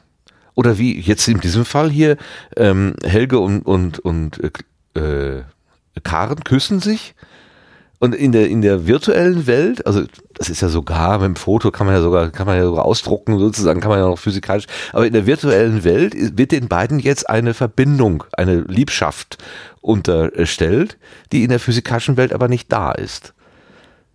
Ja, aber guck mal, das hat ja jetzt schon gar nichts mehr mit Karens Account zu tun, mit Karens Identität da. Also das ist. Ja, also wir höchstens das jetzt nicht abstreiten kann, weil das System sagt, das bist doch du auf dem Foto. Und sie muss ja, sie könnte es abstreiten, ja, ja sogar. Ja. Sie hat ja die Möglichkeit zu sagen, bin ich gar nicht. Was natürlich nicht stimmen würde, aber. Aber jedenfalls, ähm, das, also das äh, Konsequenzen, die meinem digitalen Ich passieren, sozusagen, äh, ähm, dass sie schon auch Auswirkungen auf mein Leben haben. Und ja, dass klar. da und dass da ähm, dass die Veränderungen, die da oder Manipulationen, die vielleicht äh, am digitalen Ich vorgenommen werden, mit meinem eigentlichen, mit meinem echten Ich nichts mehr zu tun haben und, oder irgendjemand ist halt benutzt. Hier im Moment, äh, so, wenn man so Spam-Wellen hat oder so, dann, dann gibt sich irgendjemand für Kollege X oder Kollegin Y aus und schickt mir irgendeine Mail und äh, vom Inhalt ja, der Mail meine, kann ich schon erkennen, dass das jetzt nicht wirklich von Kollegin X ja, oder ja, Kollege aber, Y aber, aber gekommen das, ist. Das ist doch der Vergleich in der, also erstens diese Datenmanipulation, die du sagst. Also da äh, jemand verändert deinen Kontostand, äh, das verändert natürlich deine digitale Realität. Ja.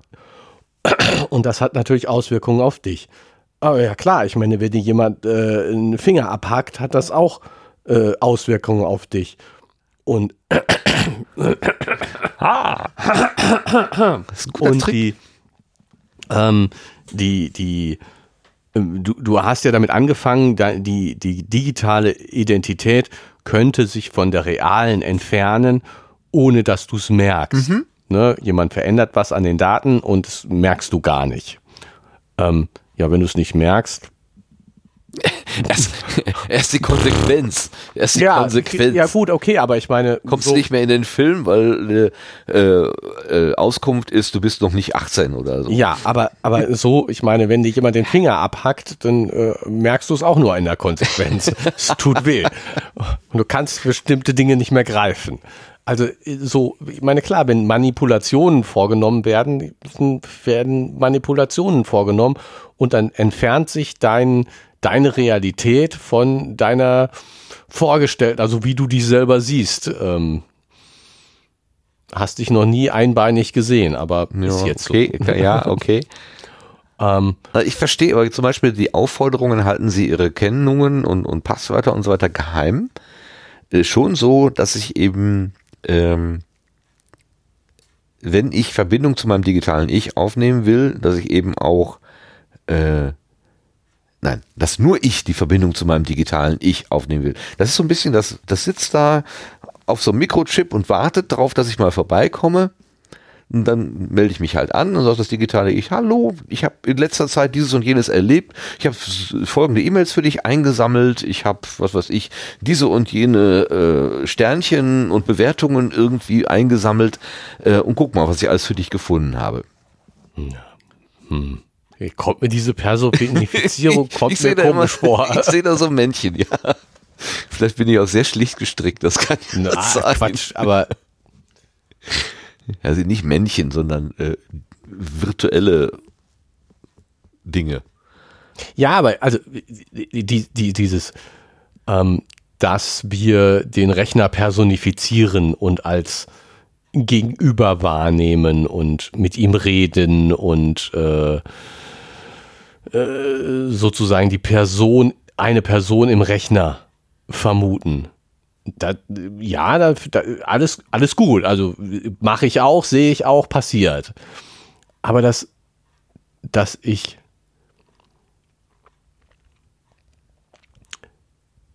mein, mein Abbild in der digitalen Welt, mein Fingerprint in der digitalen Welt als von mir getrennt wahrnehme und als Gegenüber wahrnehme. Nee. Mein Kontostand ist mein Kontostand und nicht Okay. der einfache da existierende, losgelöste Kontostand, der mm, sich mit mir unterhält. Ja, wir reden, glaube ich, noch ein bisschen aneinander vorbei, aber ich kann es auch irgendwie nicht besser ähm, als tatsächlich. Es geht, es geht nicht um diesen einzelnen Dienst. Es geht mir nicht, nicht um die, um die einzelne äh, Konto, sondern, um die Summe der Dienste. Genau, meine, was du, ja du hast gerade Fingerprint gesagt, genau, also dieser, diese, diese Summe an Daten, die ich Genau. irgendwie Und- auf und- elektronischen Systemen und da, wenn man, wenn man von habe. Ide- Identitätsdiebstahl spricht, dann geht es ja auch darum, nicht einfach einen Dienst zu übernehmen, sondern alle möglichen Dienste von dir zu übernehmen. Dann wird die digitale Identität gestohlen. Dass du eben, du fängst mit, ne, fängst mit irgendwas an, dann kommt als wichtigstes wahrscheinlich immer dieser E-Mail-Account, mit dem du dann alle möglichen Passwörter überall umändern kannst. Und dann hast du eben den E-Mail-Account, du hast das Bankkonto, du hast den Amazon-Account und alles mö- mögliche andere. Und dann ist erst der, ha- hast, spricht man erst von Identitätsdiebstahl. Nicht schon, wenn ich einfach nur, nur die äh, Visa-Kartennummer und diese Prüfnummer habe und kann dann mit dieser Karte auf Namen anderer Leute bestellen. Ist das, nicht dann, auch schon? Das ist dann äh, äh, Bankkartenbetrug. Okay, da würdest du noch nicht von genau, digitaler Identität sprechen. Identitätsdiebstahl sprechen. Okay. Also, von die, also ich würde von die Identitätsdiebstahl erst sprechen, wenn du sich, sich sozusagen ja nicht nur die, die Karte missbräuchlich verwendest, sondern du dich wirklich als diese Person ausgibst.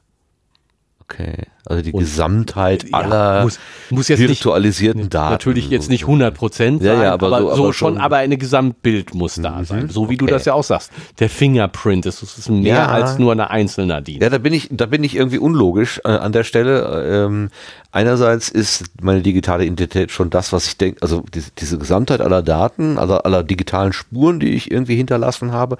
Andererseits würde ich äh, auch schon ein Bankkartendiebstahl als äh, Benutzen von digitaler Identität, Ausnutzen von digitaler Identität und Übernahme durchaus klassifizieren. Also da, klar, da, da bin ich unlogisch in dem, was ich sage. Aber lustigerweise fühlt sich das richtig an. Das, Da geht der Bauch und der müssen- Kopf ein bisschen. Ja, müssen wir ja dann nur ähm, die, die, ich will jetzt nicht sagen die Logik anpassen, aber sondern ähm, die, die, die richtige Interpretation finden. Also das, das, äh, dieses gefühlt sich richtig an, ist ja, sollte man nicht unterbewerten. Das, äh, das muss nicht deswegen nicht richtig sein, aber Bauchgefühl ähm, ist wichtig. genau, auch Ja. so dieses Bauchgefühl ist wichtig. Aber wir kamen ja eigentlich äh, über die Frage, wie äh, kann denn überhaupt so ein System die Verbindung zur, zwischen der physikalischen und der oder wie kann es sich, wie kann sich eine Person authentifizieren gegenüber so einem System? Ja, durch ein Geheimnis. Durch ein Geheimnis. Passwort. Passwort. Kennst du die Passphrase? Genau. No. Google 123 oder so. Ähm, Hast du das Passwort? mein Passwort Ich, ist ich, ich, vertraulich. ich zitiere heute lauter Sachen. okay, hast du das Passwort? Ist ein Ist aus dem Foucault'schen Pendel. Oh. Hatten die schon Computer? Ja. Und als der, der eine schon tot ist, versucht der andere in, in seinen Computer zu kommen und der Computer fragt ihn immer nur, hast du das Passwort? Ah, ich glaube, ich bin bei Und Gedanken bei der Jacopo Name der Elbo Rose. War ein, ein, okay. äh, war ein, ein freundlicher Mann oder ein, wie heißt das, ein, nicht freundlich, ein, ähm, wie, wie, wie heißt jemand, der, ähm, höflicher, höflicher Mensch. Hast du das Passwort? Und dann habe ich irgendwann eingegeben, nein! Und das war's natürlich. Dann sagt der Computer, danke. Und dann sah ich sie, die Dateien. Ähm, ich habe mir so ein paar Sachen angemarkert hier. Äh, unter anderem das Wort Cookies. Werden Cookies zur Identifizierungs-, zur Identifikationsfeststellung benutzt? Nee, Okay. äh, sondern äh, zur. Oh, jetzt muss ich es aber, lass es mich nicht falsch sagen. Es gibt Autorisierung und Authentifizierung. Und ich glaube, es äh, geht hier, nein, es geht um Autorisierung. Ähm, also das Passwort wird zur Authentifizierung benutzt.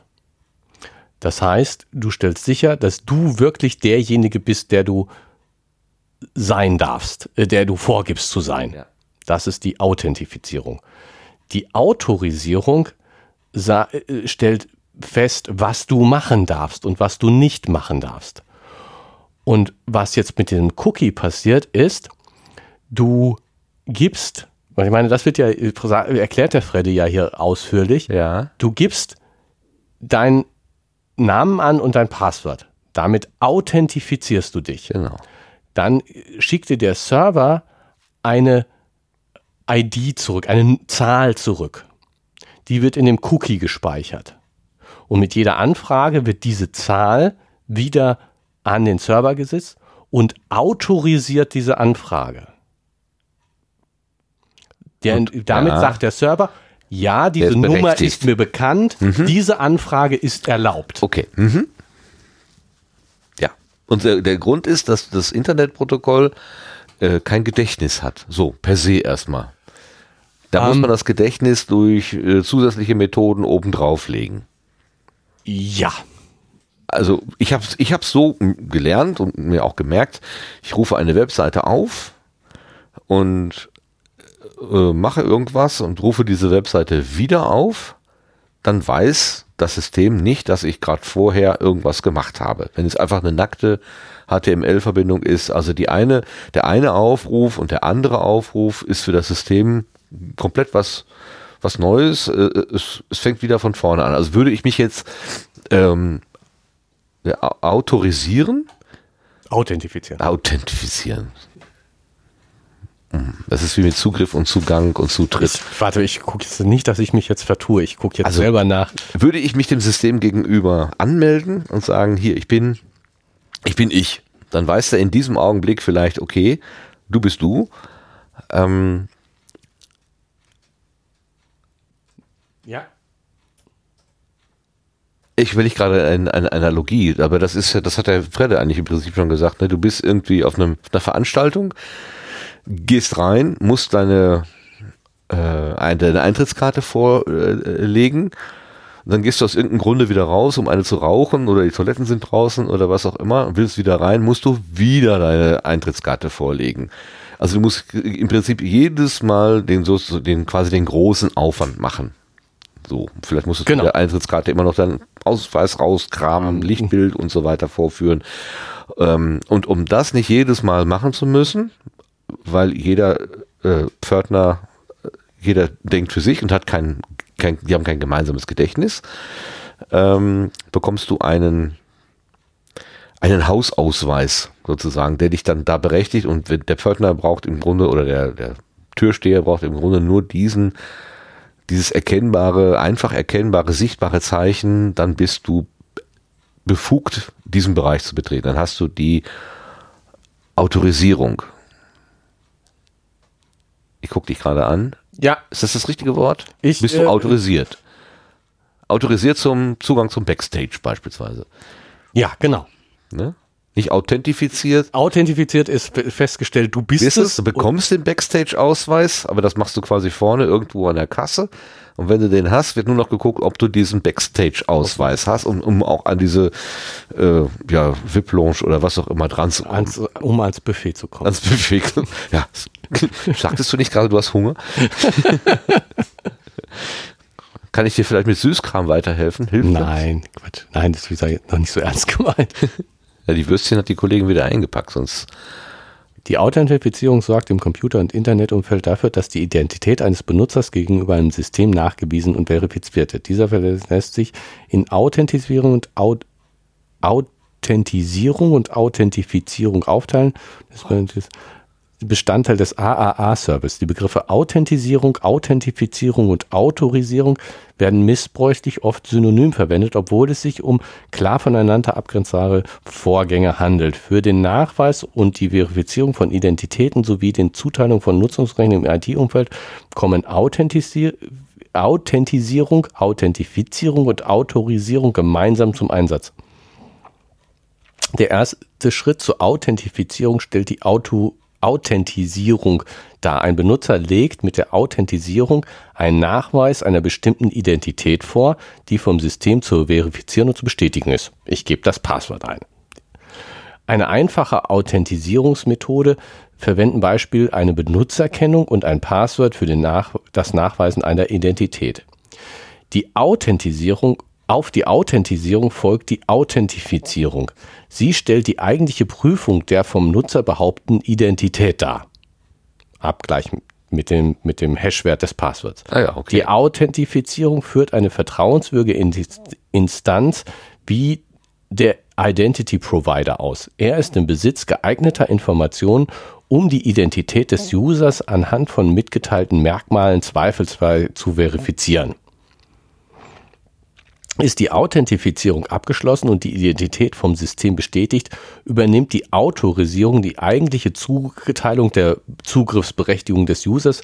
Hierfür sind im System für jede Entität Identität, Informationen oder Regeln für die gewünschten Zugriffsberechtigungen hinterlegt.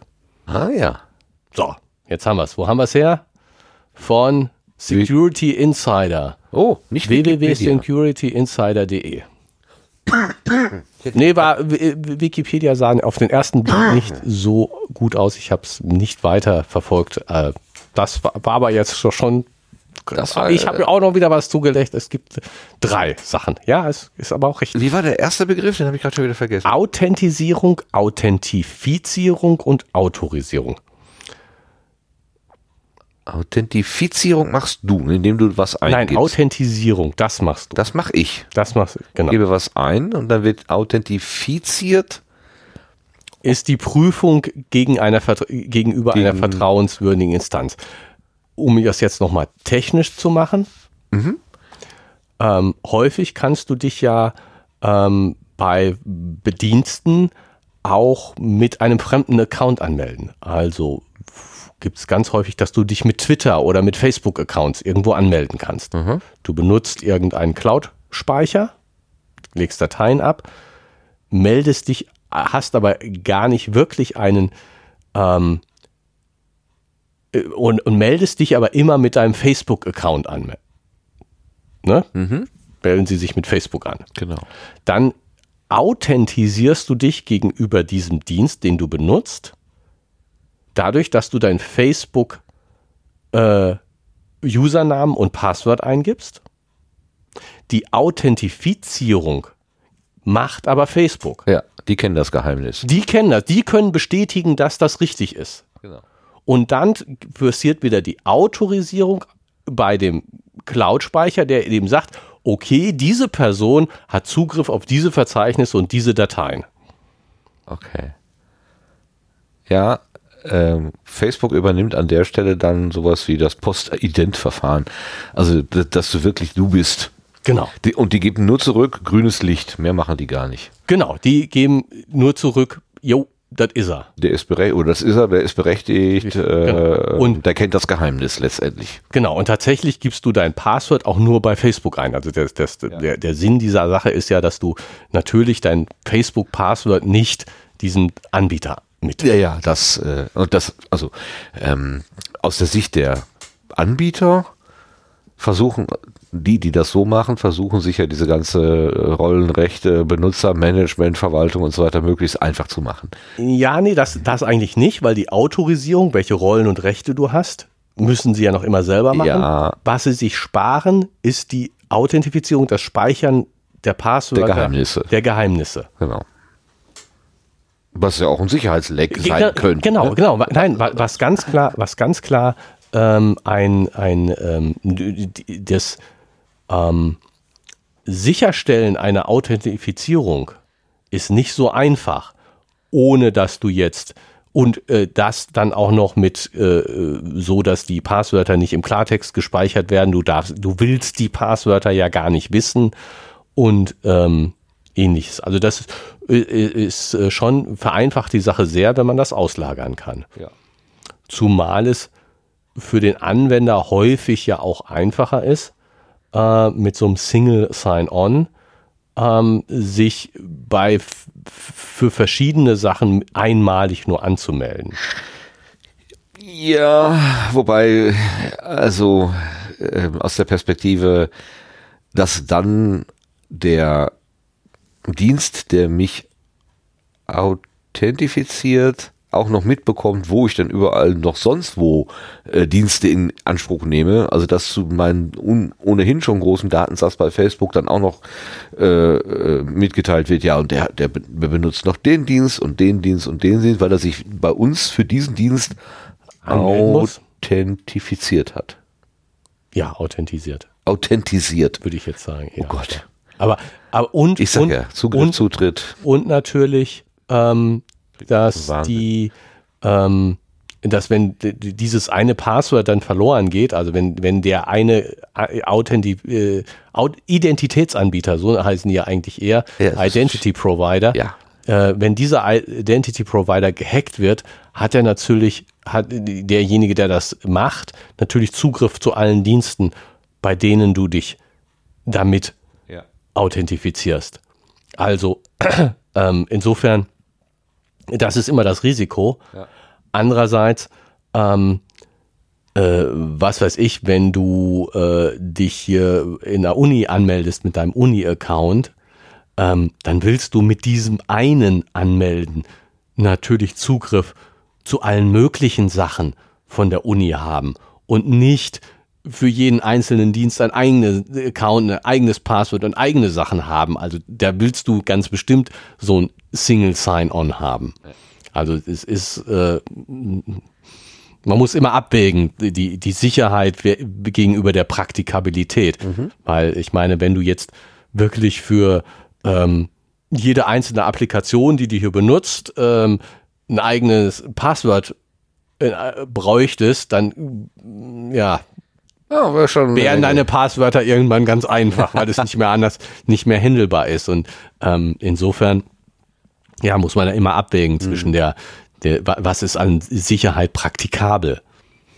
Aber wenn ich mich jetzt mit dem Facebook-Passwort an verschiedenen Stellen im Internet normalerweise äh, anmelde und meine Identität darüber geprüft wird und Facebook ist irgendwann mal down, weil hat irgendwie, Ja, dann geht's nicht, dann kannst du dich nicht anmelden. dann kann ich mich bei den Diensten nicht mehr anmelden. Ja, ne? das ist richtig. Auch wenn die Dienste mit Facebook ansonsten nichts, Nichts zu, zu tun. tun. haben. Ja. Aber die Anmeldung funktioniert dann einfach nicht. Weil das grüne Licht, das grüne Licht kommt einfach nicht mehr an. Ja. Ja. Das ist der Nachteil. Das hat es, weiß nicht, letztes Jahr, glaube ich, gab es mal einen halben Tag, wo Facebook down war oder so. Da, da hörte man nämlich solche Fälle. Wie, wie kann ich mich denn jetzt hier bei XY anmelden? Weil es kein eigenes Verhältnis, Genau. sondern über das Dritte halt. Ja, klar, und du, du kannst ja dann auch nicht einfach so, selbst wenn der, wenn die, die zusätzlich noch einen eigenen äh, Eigene Verwaltung Benutzer hätte. genau, eine Auto, eigene Authentifizierung anbieten, ähm, nützt es ja nicht, weil du könntest ja jetzt nur einen neuen Account erstellen und kommst an deine, alten Sachen trotzdem nicht dran. Kannst du, ja, kannst du lange klopfen und sagen, ich bin's aber wirklich. Ja, Glaube ich dir nicht. Glaube ich dir nicht. Sag, Ne, Du bist nur der, wenn der sagt, dass du das bist. genau. Und der sagt nichts. Und der Arzt, der sagt nichts. Und du kommst auch nur an die Sachen ran, wenn der, der eigentliche Besitzer grünes Licht gegeben hat. Und ob du der eigentliche Besitzer bist oder nicht, können wir nicht prüfen. Ja.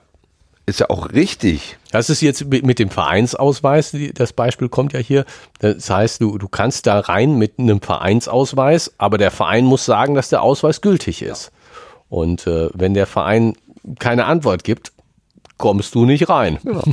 Ja, wenn die Pforte unbesetzt ist, dann kannst du den richtigen Ausweis, aber gar keiner da, der den angucken will. Das ist das Problem. Genau. Gut, ganz am Anfang steht hier, habe ich mir angemarkert, das vertrauenswürdige Zertifikat beim Aufruf einer Webseite. Das hatten wir schon mal.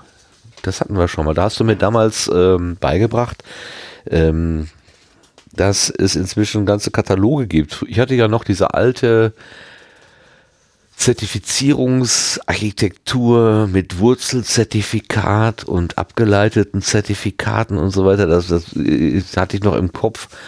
Ähm, aber das ist, also weil ich das jetzt verstanden habe, ist das heute nicht mehr so ganz Stand der Technik, sondern es wird in den Browser im Prinzip schon werksmäßig eingebaut. Ähm, dieser Dienst äh, ist zugelassen, dieser Dienst ist nicht zugelassen. Und wer den Aufwand scheut, ein teures Zertifikat zu kaufen, ähm, der macht sich halt ein eigenes und dann bekommt der Benutzer, der diesen Dienst benutzen will, mal mitgeteilt, hier hat sich einer was selbst gebaut und ob du dem jetzt vertrauen willst oder nicht, Muss es selber. muss er selber entscheiden. Ist auch ein Hallodri. Kann auch ein Ja, Hallodri sein. ja, also, also, na, ich würde immer noch sagen, ähm, man sollte wissen, was man tut. Also die, die, das, was, was der Fredde ja jetzt hier auch sagt, ähm, er, er ignoriert ja die Cookie-Warnung, äh, die, die, ja nicht Zertifikatswarnung. Die, die Zertifikatswarnung. Obwohl genau, er das vorher dem, äh, dem Charlie mitgeteilt geteilt hat. hat, dass er das nicht tun sollte. Das war ja im, im äh, Geisterrechner ganz klar ein Punkt, äh, tu das nicht. das nicht. Und hier macht er das dann doch. macht er das dann doch. Aber äh, ähm, wa- was ja, ähm, was er ja dann richtig erklärt, ist, ähm, dass ähm, er das ja nur machen muss, weil er von einem nie, eigentlich nicht berechtigten Rechner Zugriff auf Schoolbook. Ein Rechner, der das Zertifikat noch nicht in seinem Speicher drin hat. Genau. Wenn er, also das, äh, das System ist lernfähig. Und wenn du einmal gesagt hast, Zertifikat von, was so aussieht, Nö, also Ist- ist- normalerweise nicht. Ist, äh, ähm, nehme ich an. Wie nein? Wie, warum, wie unterscheiden sich denn jetzt die beiden Rechner? bei dem ähm, Zockerechner ist das Zerti das, das, die Zertifizierungsstelle, die das Zertifikat erstellt hat, als vertrauenswürdige Zertifizierungsstelle eingetragen. Ja. Bei Fredde nicht. Und diese Zertifizierungsstelle wird bei Fredde auch nicht als vertrauenswürdige Zertifizierungsstelle eingetragen, dadurch, dass er sagt, äh, ja, ich weiß, was ich tue, ich vertraue diesem Zertifikat. Das sind zwei unterschiedliche Dinge. Okay, aber er könnte auf einem anderen Weg seinem Rechner mitteilen, dass das eine, eine vertrauenswürdige Quelle ist. Das könnte er Das tun. könnte er machen. Aber Das- nicht durch den Prozess, den er da, mal, durch dieses einmal anklicken. Okay. Wird das nicht getan.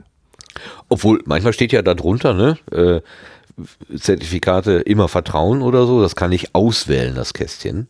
Äh, ich weiß nicht, welchen Browser du benutzt. Im Firefox kannst du es nicht mehr auswählen. Okay, früher schon. Konntest du das? Das, ich habe das doch irgendwie, habe mir Aber- noch nie ausgedacht, ne? Ge geht nicht, Nicht mehr. Nicht mehr. Okay. Also du, früher konntest du so Ausnahmeregeln hinzufügen. Das geht nicht mehr. Ich kriege diese Warnung jetzt dauernd. Okay. Ähm, dazu lernende Systeme habe ich irgendwie im Hinterkopf. Hm, Der Kollege Sebastian hat ja diese Studio Link äh, Software und, und, äh, und äh, da gibt's auch diese sogenannte Standalone-Version. Das heißt, es ist ein Stück äh, Software, das startet man im Prinzip und kann es direkt benutzen. Öffnet sich auch im Browser, äh, um, um dann entsprechend über so ein Browserformular da Einstellungen vornehmen zu können. Und äh, wenn man das aufruft, bekommt man auch eine Zertifikatswarnung, also hm, un unsichere Software. Ähm, ich glaube von Windows. Also wenn man das auf der Windows-Maschine aufmacht, dann kommt das hier unsichere Software, willst du es trotzdem installieren?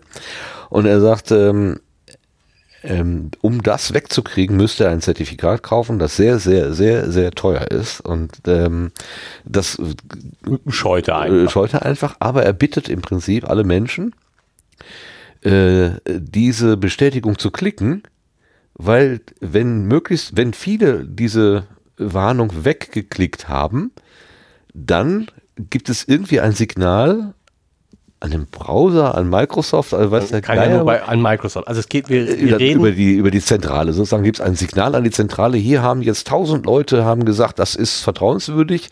Dann, dann machen wir mal diese Warnung weg. Also dann wird das jetzt in den, in den Kreis der vertrauenswürdigen Software mit aufgenommen.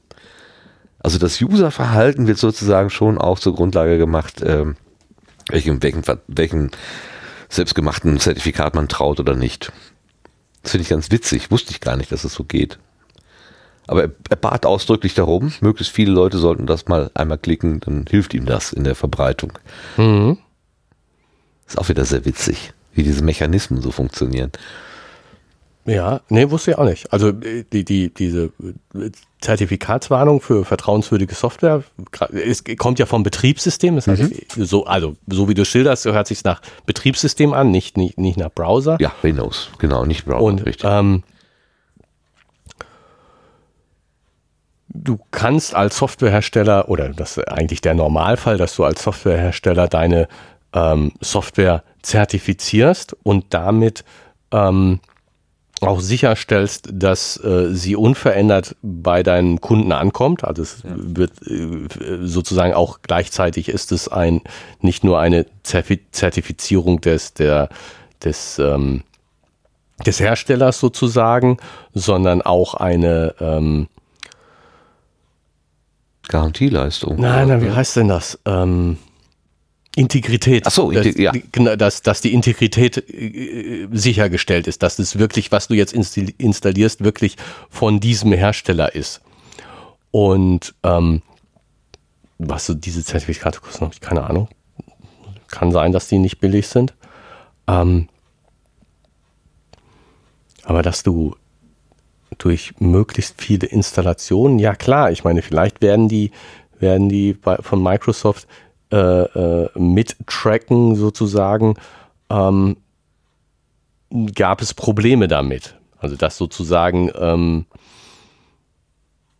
ja, der, der, der Windows Defender, äh, der, der, der Virenschutz von, von Windows eben äh, sagt hier, ähm, nachdem ich, nachdem dieses, äh, der, der User dieses geklickt hat, äh, trat eine Woche später dieses Problem auf. Ja, im, Ne, im Grunde braucht das schon die äh, auch, auch das Ergebnis des Klickens. Also Genau. einfach nur das draufklicken. Klicken kann es nicht sein, weil nicht ich sein, meine, weil, ne? äh, weil, weil es geht ja darum, vor Schadsoftware zu schützen. Richtig. Und ähm, das muss natürlich auch so ein bisschen, nicht nur viele Leute haben es geklickt, sondern es hatte auch keine negativen Keine negativen Folgen. Konsequenzen, genau. Also das steckt bestimmt, wird sicherlich mit überprüft. Also ich kann mir nicht vorstellen, dass nicht nur einfach die, die Klickanzahl. Das Sehr. macht keinen Sinn. Nee, sonst wäre es ja, ähm, was weiß ich, ein erfolgreicher Trickbetrüger, der tausend Leute reingelegt hat, der, der macht dem wird's dann leichter Der- gemacht. leichter Also, gemacht, genau. Das, äh, das wäre ja unsinnig. Ja. Stimmt. Andererseits, dann muss ich ja mit dem Gedanken, äh, was heißt, lebe ich sowieso, aber da nehme ich halt quasi den Gedanken nochmal äh, klarer auf, dass eben äh, eine Telemetrie stattfindet. Ja, die also, findet statt. Also das Ergebnis von Handlungen auf meinem, also erstens die Handlungen werden dokumentiert und das Ergebnis der Handlungen werden, wird dokumentiert und alles an die Zentrale geliefert. Ja, zum Guten auswerten und zum Positiven und zum Pflege und Sicherheit der Systeme, aber natürlich immer auch mit dem faden Beigeschmack. Jeder einzelne Klick, den ich mache, wird irgendwo dokumentiert. Ja, ich glaube nicht, dass das Betriebssystem jetzt jeden einzelnen Klick von dir äh, nach Hause meldet, nach Redmond meldet, aber ähm, äh, ja, Telemetrie findet statt. Also ganz ähm, anders ist mir geworden, als mir mal gesagt wurde, dass auch zum Beispiel die Position der Maus, wo der Mauszeiger steht, dass solche Sachen nicht immer, aber in gewissen Situationen eben ausgewertet werden. Und wo schiebe ich den hin? Wo, also wenn ich sozusagen sage, dieser, dieser Mauszeiger ist also, äh, der Fokus meiner Aufmerksamkeit, wo liegt der denn jetzt gerade? ja auch wieder zu, was weiß ich, wichtige Knöpfe sollen irgendwie so gestaltet sein, dass ich da möglichst schnell hinfinde oder wenn ich aus Marketingposition gucke, äh, den Ausloggen-Button möglichst verstecken, so, so dass er unter allen anderen äh, Firlefanz irgendwie untergeht. Ähm, damit der User lange, möglichst im, in, lang genug auf der Seite bleibt oder möglichst lange auf der Seite bleibt. Ähm, aber andererseits sowas Simples wie eine Mausbewegung, ähm, dass dann quasi dahinter jemand steht und mir auf die Schulter oder über die Schulter guckt und äh, wo schiebst du denn die Maus hin? Oder wann scrollst du denn und äh, wie lange liest du denn an dieser Zeile oder an diesem Abschnitt herum? Ähm, das hinterlässt immer so ein gleichzeitig auch so einen faden Beigeschmack. Ja. Ja, ja, ja, aber ähm, ich glaube, man muss auch nicht übertreiben. Also dieses, dieses über die Schulter gucken, das wären so viele Daten. Ja klar, du gehst natürlich in so einer Wolke unter, aber Ja, auch, nein, auch, Ne? auch also ein Zusammenführen auf deine, auf dein Profil, auf deine Kundennummer oder was auch immer, ist nicht auszuschließen. Und wenn ich mir vorstelle, ich würde irgendwo gemütlich im Lehnsessel vor mich hin äh, lesen in einem Buch und jemand würde einfach nur aufschreiben, wie lange ich an einer Seite lese. Wann blättert der denn um? Du hast das im letzten, in der letzten Ausgabe hast du von diesem psychologischen Test erzählt, den Ja, eine Frau genau. mit dir gemacht hat. Da ging es ja. Ja. darum, äh, wie lange bist du auf so einer Seite, Seite. Da genau. wusstest du aber, ich bin in einer kontrollierten Situation. Ich Ja. werde beobachtet. Da war das für dich klar. Äh, wenn ich einfach nur so auf, auf einer Webseite rumscrolle, ist mir das nicht unbedingt klar, dass genau dieselben Daten erfasst werden, um damit irgendwas auszuwerten. Ja, aber das sind ja, ich meine, das lass uns mal unterscheiden zwischen Webseite und Betriebssystem. Also, dass verschiedene Webseiten alles Mögliche von dir tracken und Daten erheben. Ähm, ja, ist so. Ähm, und dass auch das Betriebssystem etliche Daten von dir erhebt und nach Hause meldet und äh, so pff, auch. Aber jetzt dauernd jeder Mausklick und immer über die Schulter gucken, ah, nee, das. Kannst du es ausschließen? Nein, natürlich kann ich das nicht ausschließen. Ähm, es wird, oder ich schließe es insofern aus,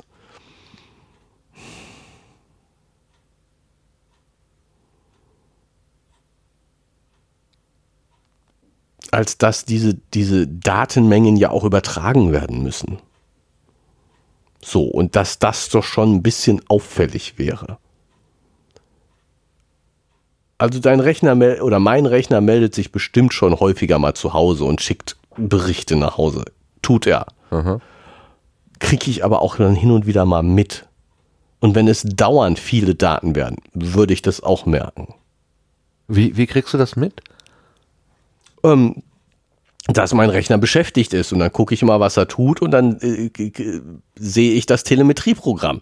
Wie heißt das? Da, Wie heißt das? Puh, weiß ich jetzt nicht. Also, also so, dass du es erkennen kannst. Ich, ich frage mal ganz neugierig. Also Nein, ich, das kann man dann googeln. Dann sieht man, was gerade läuft und was gerade Netzwerktraffic machst und dann googelst du danach und dann sagt es, ja, das ist das Microsoft Telemetrieprogramm. okay, ja, Also- also, das ist natürlich einfach. Gut, das kann ich auch mal jetzt, machen. Ähm, das ist jetzt nicht so. Wenn, wenn ich sage, oh, ich sitze jetzt gerade hier vor meinem Rechner und tue eigentlich nichts, ich lese irgendwas und kriege mit, dass aber meine CPU zu äh, äh, 10% ausgelastet ist und mein, mein Netzwerk gerade was tut, dann schaue ich schon mal nach, was da Was passiert. er eigentlich? Okay, ja. ja. Wir haben manchmal, wir machen ja auch so Podcast-Aufnahmen über Entfernungen, eben mit Studio Link beispielsweise, und es gibt ab und zu so, ähm, so, so äh, Störungen, Artefakte, dann ist die Verbindung mal unterbrochen oder so für einen ganz kurzen Augenblick. Und dann ist immer auch die Vermutung, ja, äh, hast du irgendwas im Hintergrund? Äh, läuft ein Hintergrundprozess oder so? Machst du, machst du irgendwie Datensicherung oder irgendwie sowas? Ähm, und oft ist es so, dass da eigentlich bewusst kein Hintergrundprozess läuft, aber das könnte ja genau so ein Moment Ja, sein. es äh, laufen natürlich auf deinem Rechner immer. Ich meine, guck mal die, für an, wie viele Prozesse da laufen. Das sind hunderte, dauernd, immer. Ja. das, äh, ja. Das, äh, Und ich, ja, ich bin ja auch, äh, ich finde es immer erstaunlich, dass irgendjemand das noch irgendwie unter Kontrolle hat, was da passiert. das ist es. Genau. Genau. Und es gibt ja auch Leute, die können dann irgendwo in diese Protokolle reingucken. Ja, Und erkennen er, sogar. Ereignis, früher ist das Ereignisprotokoll, da habe ich mal an Monopoly gedacht oder so. Ziehen Sie eine Ereigniskarte. oder war das nicht Monopoly? Ereignisanzeige, Anzeige. Ja, ja, ja. So. Monopoly, genau. Monopoly, sagen Sie ein Ereignisprotokoll oder Ereignisanzeige, dass man da tatsächlich ähm, auch über längere Zeit rück, rückverfolgen kann, was da jetzt eigentlich so auf dem System So los passiert. gewesen ist. Ja, genau. ja, ja. Also Leute, die sich da auskennen, Die können da was erkennen. die können da ganz schön eine, eine Menge sehen. Ne? Ob du Ja. gestern ein Rezept runtergeladen hast oder Webseiten besucht hast, die vielleicht ein bisschen fragwürdigen Inhalt haben oder so, das kann man möglicherweise schon noch erkennen. Ja. Ja. Paar Aber Drogen, Google weiß das ja paar sowieso. Drogen bestellt. Ich sprach letztens mit jemandem, der sagte tatsächlich allen Ernstes, ja, ich habe es auch aufgegeben. Ich weiß, dass ich überwacht werde, mein Telefon hört mit, ich weiß, oder zumindest ich kann es nicht ausschließen. Äh, Ich habe eine Wanze in der Tasche, ist mir klar, ich habe aufgegeben. Und Post-Privacy. das Schlimme ist, ich verstehe das. Ich verstehe, dass man so denkt und ein Stück weit bin ich auch so. Ich speichere Sachen auf, wie heißt das hier, äh, OneDrive. OneDrive, Ich mache Fotos und die werden automatisch da hochgeladen, weil es ja so schön praktisch ist. Ich überlege Ja, tatsächlich, tatsächlich äh, benutze ich jetzt immer mehr die, die ähm, sozusagen automatische Speicherfunktionen der Office-Anwendung.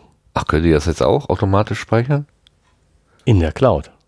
Okay. Deine Dokumente liegen in der Cloud und werden automatisch gespeichert. Brauchst du dich um nichts mehr zu kümmern. Funktioniert prima. Aber es gibt auch diesen Knopf Speichern nicht mehr. Die, nein, genau. Kannst du nicht also- mehr klicken. Das war das als ich das erste Mal mit einem Google-Dokument gearbeitet habe, das allererste Mal, habe ich den Knopf gesucht, wo kann ich das denn jetzt speichern? Ja, ist gespeichert. genau. Und ich weiß nicht, wem ich das erzählt habe, aber der guckte mich doch sehr mitleidig an in dem Moment. Also, komm mal an, mein lieber Freund, du bist ja vielleicht noch ganz, ganz weit weg. Ja. Das wird ja in dem, ja, es gibt kein Speichern, weil alles in, zu jedem Zeitpunkt ist schon fixiert. Also Ja. ist im Guten wie im Schlechten. Also man kann Genau. man kann nicht die Sitzung beenden und vergessen, ah, jetzt habe ich die, die letzten Änderungen sind weg. Ja, wie blöd, meine ganze Arbeit von den letzten zwei Stunden verbraten. Gestürzt. Ja. Google sagt, stay cool, alles gesichert, alles gut. Ich habe ja auch noch die, die 13 anderen Versionen, die du da Genau. mal gehabt hast, sind auch noch alle da. Keine Sorge. Das Problem ist nur, wenn ich sage, ja, mach das mal weg, dann sagt Google, mm -mm. ich weiß das besser, wir brauchen das morgen. das ist das Problem. Ja, Und ja aber macht- genauso. als Macht meine- Microsoft jetzt auch. Ja. Und ähm, ja, OneDrive, die, die Fotos, alles Mögliche, Te- Teilen von Sachen. Ähm, Aber ich würde mich hab schon im Hinterkopf dann so eine Schere und überlege, kann ich dieses Bild, also würde ich das Bild jetzt sozusagen auch fremden Leuten zeigen? Technikern. Muss, muss ja jetzt nicht irgendwie der aller Welt sein, aber so ein Techniker. So, so ein Handwerker, den du zu Hause in deine unaufgeräumte Wohnung lässt. Ne? Der sieht dann, da liegt Unterwäsche, das sieht immer komisch aus. Wie, du trägst hier hellblaue Unterwäsche mit, mit, äh, mit Wolken drauf oder so, ja. Hm. Äh, Würde ich, ne, also dann stehst du plötzlich irgendwie und wirst beobachtet, fühlt sich komisch an, würde ich, und die Inhalte der Bilder, würde ich die sozusagen einem fremden Techniker noch zeigen oder nicht? Tatsächlich habe ich das im Hinterkopf. okay, nee, habe ich nicht. Also ich speichere da einfach alles. Denk da, denk da gar nicht drüber nach. Ja. Also ähm, muss, ich, muss ich so zugeben. Ähm, ich kann nicht sagen, dass ich jetzt einfach so Vertrauen habe, wird schon alles gut sein und guckt sich keiner an, sondern denke ich einfach nicht drüber nach. Ja.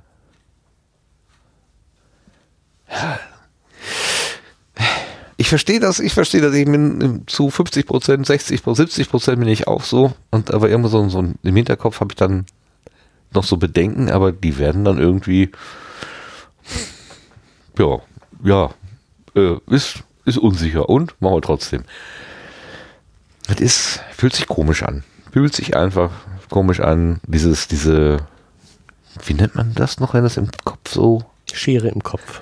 ja, Oder was meinst du? da gibt es noch so ein schönes Wort dafür. Äh, ach, doch letztens noch jemand verwendet. Wenn man, im Prinzip wirklich zwei, zwei, ähm, zweigleisig, also das Gute und das Schlechte, oder die, die, die, das Befürworten und das Ablehnen gleichzeitig im Kopf hat. Ich weiß nicht mehr. Muss ich, ist Hausaufgabe fürs nächste Mal. Suche ich das wieder raus. Ähm, das ist. Ja, zur digitalen Askese kann ich mich aber auch nicht durchregen. Also Ja. von daher muss ich den Das wäre ja auch so sehr, schlucken. aus, sehr auffällig. ja, ist wieder auffällig, genau. Verdächtig. Der ist verdächtig. Von dem kommen gar keine Daten. Genau. Der muss verdächtig sein. Der ist verdächtig. Naja, was ich gelernt habe, aber was ich tatsächlich, ähm, wo ich, wo ich, wo ich mich noch nicht so richtig mit anfreunden kann, ist, dass äh, die Dinge nicht nur zur Sicherstellung und Pflege von Systemen benutzt werden, so Fehlerkontrolle und so weiter, also so für nachvollziehbare und Gestalt und, und, und, und aus technischen gut begründeten für, oder für technisch gut begründete Zwecke, sondern eben auch für Marketingmaßnahmen. Ich habe einen neuen Begriff kennengelernt, die Überwachungsökonomie.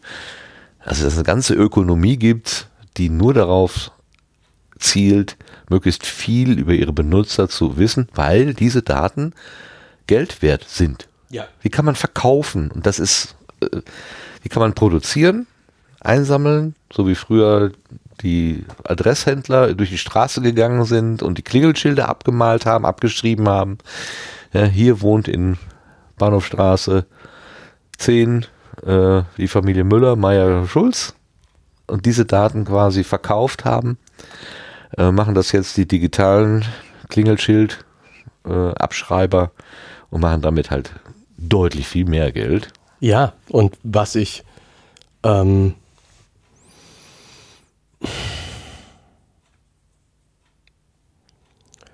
was, was mich immer stört, ist sozusagen die, wie wenig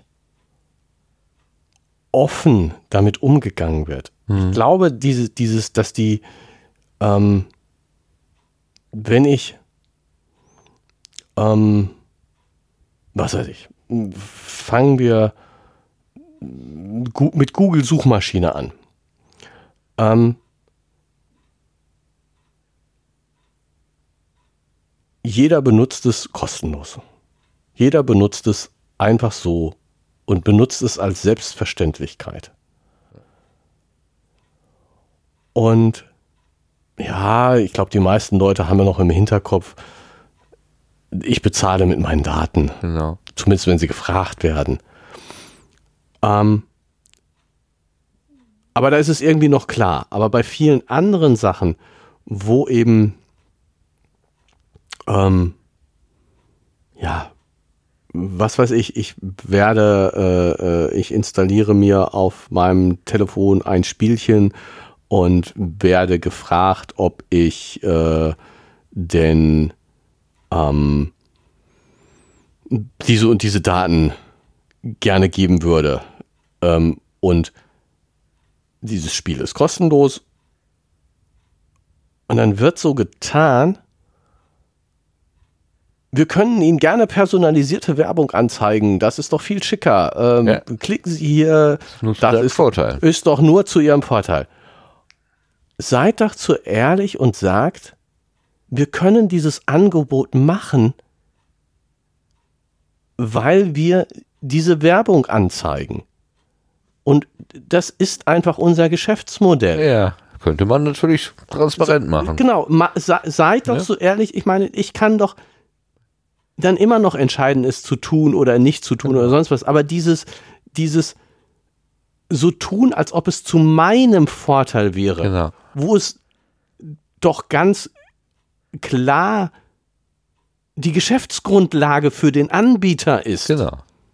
Ja. Das, das stört mich sehr. Ja. Diese, diese Unehrlichkeit, die ja. da drin steckt. Ich kann immer noch entscheiden, es ist zu meinem Vorteil. Oder es ist eine Win-Win-Situation. Genau. Das, das kann ich doch immer noch entscheiden. Ja, klar. Na klar. Aber dass, dass, dieses, dieses, dass das Angebot das Angebot ist, wir stellen dir dieses hier kostenlos zur Verfügung und dafür lieferst du uns deine Daten. Das ist dann unser ehrliches Angebot. So ist es. Und je besser uns du die Daten lieferst, desto schöner für uns, desto toller können wir dir dieses Angebot machen. So, kann man, warum wird immer so mit verdeckten Karten gespielt? Ja. Das, das, ist das, was ich, was ich, ja. was ich, wo ich sage, hey, macht euch doch ehrlich, seid doch transparent. Die Leute werden es doch trotzdem benutzen. Genau. Ich glaube nicht, dass dadurch so viele abgeschreckt werden. Aber dieses, dieses wahnsinnige Schöntun. Wo ich, ich zögere jetzt gerade ein kleines bisschen. Also im Grundsatz äh, finde ich die Idee der, der Transparenz auch völlig in Ordnung. Wir erleben das im Podcastland ja ganz häufig bei denen, äh, bei den Anbietern, die monetarisieren durch Werbung, dass sie einfach sagen, liebe Leute, ähm, wir versuchen hier ein gutes Programm zusammenzustellen, ähm, haben uns aber entschieden, Werbung in unser Angebot zu äh, packen ähm, damit wir es kostenlos anbieten können. Der Deal ist im Prinzip, wir, wir, wir bekommen irgendwie Geld oder Freizeit oder Zeit, freie Zeit, nicht Freizeit, aber freie Zeit, um da irgendwie äh, eine Recherche zu machen oder so. Also gehe ich halt nicht arbeiten, sondern mach das. Ähm, und ihr gebt dafür eine gewisse Aufmerksamkeit, zwei Minuten einem Werbeträger. So. Ja. Ne? Also ihr, ihr schenkt einfach eure Aufmerksamkeit jetzt hier diesem Anbieter für Hundefutter oder was auch immer ähm, und äh, damit finanziert ihr im Prinzip das gesamte Angebot. Das ist ja genau dieser faire Deal, wenn man so sagt, wenn man so will. Das heißt dann nicht, ja, ihr bekommt jetzt hier nur Einblendungen, die genau zu unserem Angebot passen und das sind schon vorausgewählte, äh, was weiß ich, nur Premium-Hundefutter oder was auch ja, immer, sondern bla bla. halt irgendwas. Ne? Das wird noch so ein bisschen verbrämt, aber das, das ist so ähm, äh, der Deal dahinter. Aber in diesem äh, Einblendung Art und Weise, wie du sie gerade beschrieben hast, wo dann wirklich gesagt wird, ja, so hier ist alles zu ihrem Besten. Jetzt äh, gibt es ja äh, auch einem Urteil vom Gericht folgend den Trend dahin, ich glaube, noch ist es nicht rechtskräftig, aber die E-Privacy-Verordnung steht ja irgendwie auch mal vor der Tür, dass wir Cookies, die nicht essentiell sind auf Webseiten, also die nicht wirklich zur so technisch nötig sind, wie, ja, wie ne? zum Beispiel die ja, Authentifizierung, sowas, wo man sagen will, das ist so, sonst funktioniert der Dienst einfach, einfach nicht, nicht, sondern die eine Ebene darüber liegen, die das äh, Userverhalten tracken wollen, um ja, zum Beispiel die Attraktivität von Webseiten einschätzen zu können ähm, oder die Größe von Button irgendwie abschätzen zu können, wie vorhin alles gesagt, ähm, dass ich als User darüber entscheiden kann, ob ich das mitmache oder nicht. Ob ich oder, oder wenn zum Beispiel weitere Dienste eingeblendet werden, wenn eingebettete YouTube-Filmchen oder so kommen, dass dann auch darüber wiederum informiert wird oder eben nicht. Und die Hardcore-Variante ist ja tatsächlich so, dass, dass du dann äh, im, im, im Cookie-Einwilligungsdialog einmal zu Beginn sagst, ich möchte die essentiellen und ich möchte die Marketing und ich möchte die von den Drittanbietern sozusagen mhm. zulassen. Und ganz hardcore ist, ähm, es ist ein Opt-out voreingestellt. Ja, also. Und du musst bewusst einwilligen. Ja. Und da bin ich wirklich mal gespannt, ob das nicht dazu führt, dass eine Menge von diesen Marketing-Informationen äh, dann einfach unter den Tisch fallen. Also wenn ich die freie Wahl habe, auf, wenn mich so ein, so ein Cookie-Dialog anspricht und sagt, soll ich hier alles, was du machst, erfassen oder nur die wirklich wichtigen und essentiellen Dinge, kriege ich natürlich immer nur die essentiellen an. Ich habe gar keine Veranlassung zu sagen, ja, nimm mal bitte alles. Ähm, ob das andere Leute anders machen, also ich bin mal gespannt, was das für Konsequenzen hat. Ja, obwohl ich ähm, es stellt sich jetzt die Frage, ob äh, es möglich ist, damit zum Beispiel sowas wie einen kostenlosen Zugang zu verbinden. Weil ich meine, das ist ja ganz klar. Einwilligung und äh, Kopplung mit anderen Geboten, Angeboten. Es gibt ja gut, aber ich meine, es ist, äh, äh, na, Moment, Moment. Also,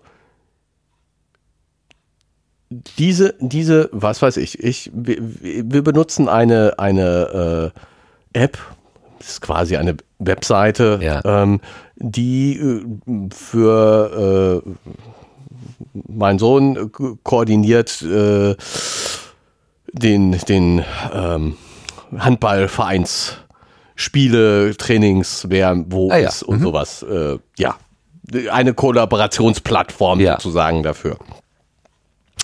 Die Datenschutzerklärung dieser äh, Webseite füllt Bücher. Ja. Also die verkaufen ihre Daten an alles. Ähm, und es ist ganz natürlich ganz klar, wenn die das nicht tun würden, könnten die diesen Dienst nicht kostenlos anbieten. Okay. Ich meine, das ist deren Geschäftsmodell. Ja. Du gibst da die Daten ein, die verkaufen die Daten, daraus finanziert sich dieses Angebot. Es gibt eine, ähm, du kannst auch ähm, ähm, was bezahlen dafür. Aha. Dann kriegst du eine werbefreie Version dieser App, Webseite, was auch immer okay. du haben willst nirgendwo steht, dass sie dann deine Daten nicht verkaufen. Insofern finde ich das mit dem äh, äh, äh, werbefrei wirklich ich meine, so schlimm ist die Werbung gar nicht auf der Seite. Also, es ist gar nicht so viel. Ja. So, das, die ist gar nicht störend. Du bist nicht wirklich, fühlst dich nicht wirklich aufgefordert, was dafür zu bezahlen. Ähm, und äh, nirgendwo steht, dass wenn du bezahlst, deine Daten nicht weitergegeben das werden. Das Tracking dann abgeschaltet wäre, ja. Genau. So, aber wenn, wenn, aber es ist ja ganz klar, dieser Dienst kostet Geld. Ja. Und wenn diese Firma sagt, wir machen dieses kostenlose Angebot, dann musst du aber diese und diese Cookies erlauben. Du kannst es auch opt-out machen, aber dann musst du bezahlen. Wir müssen auch von irgendetwas leben. Das fände ich in Ordnung. Und dann haben die Leute die Möglichkeit zu entscheiden, bezahle ich mit Euro oder bezahle ich mit Daten. Ah, gut, wenn sie die, Fänd ich- fänd wenn, ich wenn ein doch die Wahl existiert. Ja. Genau, fände ich ein faires Angebot, dass du sagst, Ja, könnte ich mir vorstellen, könnte man sogar drüber reden, ja. ne, das ist einfach. Wir können es nicht, nicht kostenlos und einfach so für nix anbieten. Geht nicht. Ja, das ist aber schon ein Stück weit ehrlich machen, was du gerade auch Genau. angesprochen Ja. hattest, ne? Ja. dass diese Prozesse auch demjenigen Benutzer oder der Benutzerin transparent gemacht werden, die jetzt nicht schon jahrelang in diesen äh, Strukturen zu Hause und sind, darüber meine, nachdenken. Normalerweise hätte ich mir jetzt die Datenschutzerklärung von dieser Firma auch nicht angeguckt, wenn es nicht gerade zufällig äh, die, das sozusagen die, wir machen das da, äh, wir, wir, wir, wir gehen jetzt da dahin. Uh, gleichzeitig war mit die D- DSGVO äh, kam hoch. kam und- hoch und war in aller Munde und dann habe ich mir mal das den Spaß gegönnt und das angeguckt und ich glaube ich also am Anfang habe ich gelesen und dann habe ich äh, äh, Gescannt. äh, Daumenkino gemacht und nachher habe ich das aufgegeben, weil es war unendlich Ja. viele äh, also Das ist die Frage, was, was kannst ja gar nicht vorstellen, was mit den Daten alles passieren soll. Aber da ist unsere Fantasie ja auch beschränkt. Aber da ist halt eine ganz, da ist, das, das ist tatsächlich, da ist eine komplett neue Sparte erwachsen. Datenhandel ist, äh, also gut, gab es vorher auch schon, habe ich ja gerade gesagt, Klingelschilder abschreiben. Aber ähm, das, das Verhalten zu dokumentieren und da eine Überwachungsökonomie einzuführen, ist tatsächlich neu. Ja. Also dieser Begriff stammt von irgendeiner amerikanischen, weiß nicht, Bürgerrechts- oder Aktivistin jedenfalls. Mm, Und ach, siehst du, das Buch wollte ich auch bestellen. Ja, Da wollte ich, da, da würde ich gerne mal nochmal nachlesen, wie sie das definiert. Ich assoziiere damit natürlich sofort äh, diesen, diesen ganzen Datenhandel aus der Überwachung halt. Ne? Überwachung ist nicht nur staatlichen Stellen zur äh, Sicherstellung von Recht und Ordnung vorbehalten, sondern es ist jetzt ein Stück weit Ökonomie, ganz normales Deal. Also ne, gibst du mir, gebe ich dir ähm, geworden. Das ist irgendwie schon auch wieder eine neue, eine neue Qualität im Umgang miteinander. Und das hat sich so reingeschlichen. Also es ist boah, mit diesem ehrlich machen. Ich muss jetzt noch mal äh, kotzen. ja, Ähm, trotzdem ist gut. Ähm, ich weiß nicht, hattest du das jetzt letztens? Ich hatte jetzt letztens von Google, ähm, wenn du die Google-Suchseite aufgerufen hast, kam sozusagen, oder kommt ja hin und wieder mal, wir haben unsere Nutzungsbedingungen geändert, hier müssen sie erstmal zustimmen, bevor sie Ja. das benutzen können und so weiter. Und sowas in der Richtung kam, ähm, äh, im Sinne von, Sie können jetzt bei uns Ihre äh, Daten, wie wir Ihre Daten nutzen, einstellen. Ja. Und ähm, dann hier so, ne, jeder so wie er mag und äh, sie können alles selber auswählen, selber bestimmen, wie wir ihre Daten nutzen und so weiter und so fort. Bitte klicken Sie hier, um das zu machen. Und dann sagten sie, ja, um das zu machen, musst du erstmal dich bei Google anmelden. habe ich so gedacht, Super. Nö, wollte ich eigentlich nicht. Ich meine, okay, ich weiß, ihr wisst, wer ich bin Ja. und ihr könnt, inzwischen habe ich ja auch einen Google-Account, ihr könnt äh, mein, äh, mein, was ich eingebe, sowieso mit meinem Google-Account assoziieren. Insofern macht es gar nicht so den großen Unterschied, ob ich mich jetzt noch anmelde oder nicht anmelde. Aber das fand ich mal schon ein starkes Stück, mir anzubieten, dass ich Kontrolle habe über meine Datennutzung. Als erstes muss ich mal sagen, wer ich bin. Genau. Das ist mal keine Kontrolle über meine, die Datennutzung meiner Daten. Ja, ja.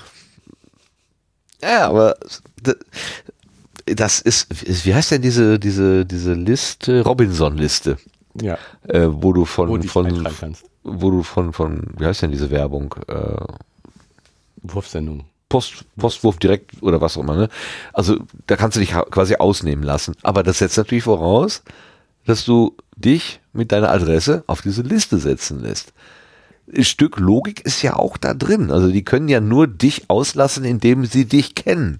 Aber genau, du willst ja gerade, dass sie dich nicht kennen. Also da, da beißt sich die Katze ja irgendwo in den Schwanz. Also irgendwie, äh, ich bin jetzt weit davon entfernt, Google in Schutz zu nehmen, aber irgendwie ein naja, Stückchen meine, Logik macht ja da drin. Also sie könnten natürlich ihre Systeme gleich von vornherein andersrum bauen. Ja, und, und ähm, sie könnten, also ich meine, sie speichern Cookies in meinem Browser und Sie könnten ja problemlos ein Cookie mit meinen Einstellungen in meinem Browser speichern. Ja. Und wenn Sie das Cookie nicht finden, dann fragen Sie nochmal nach.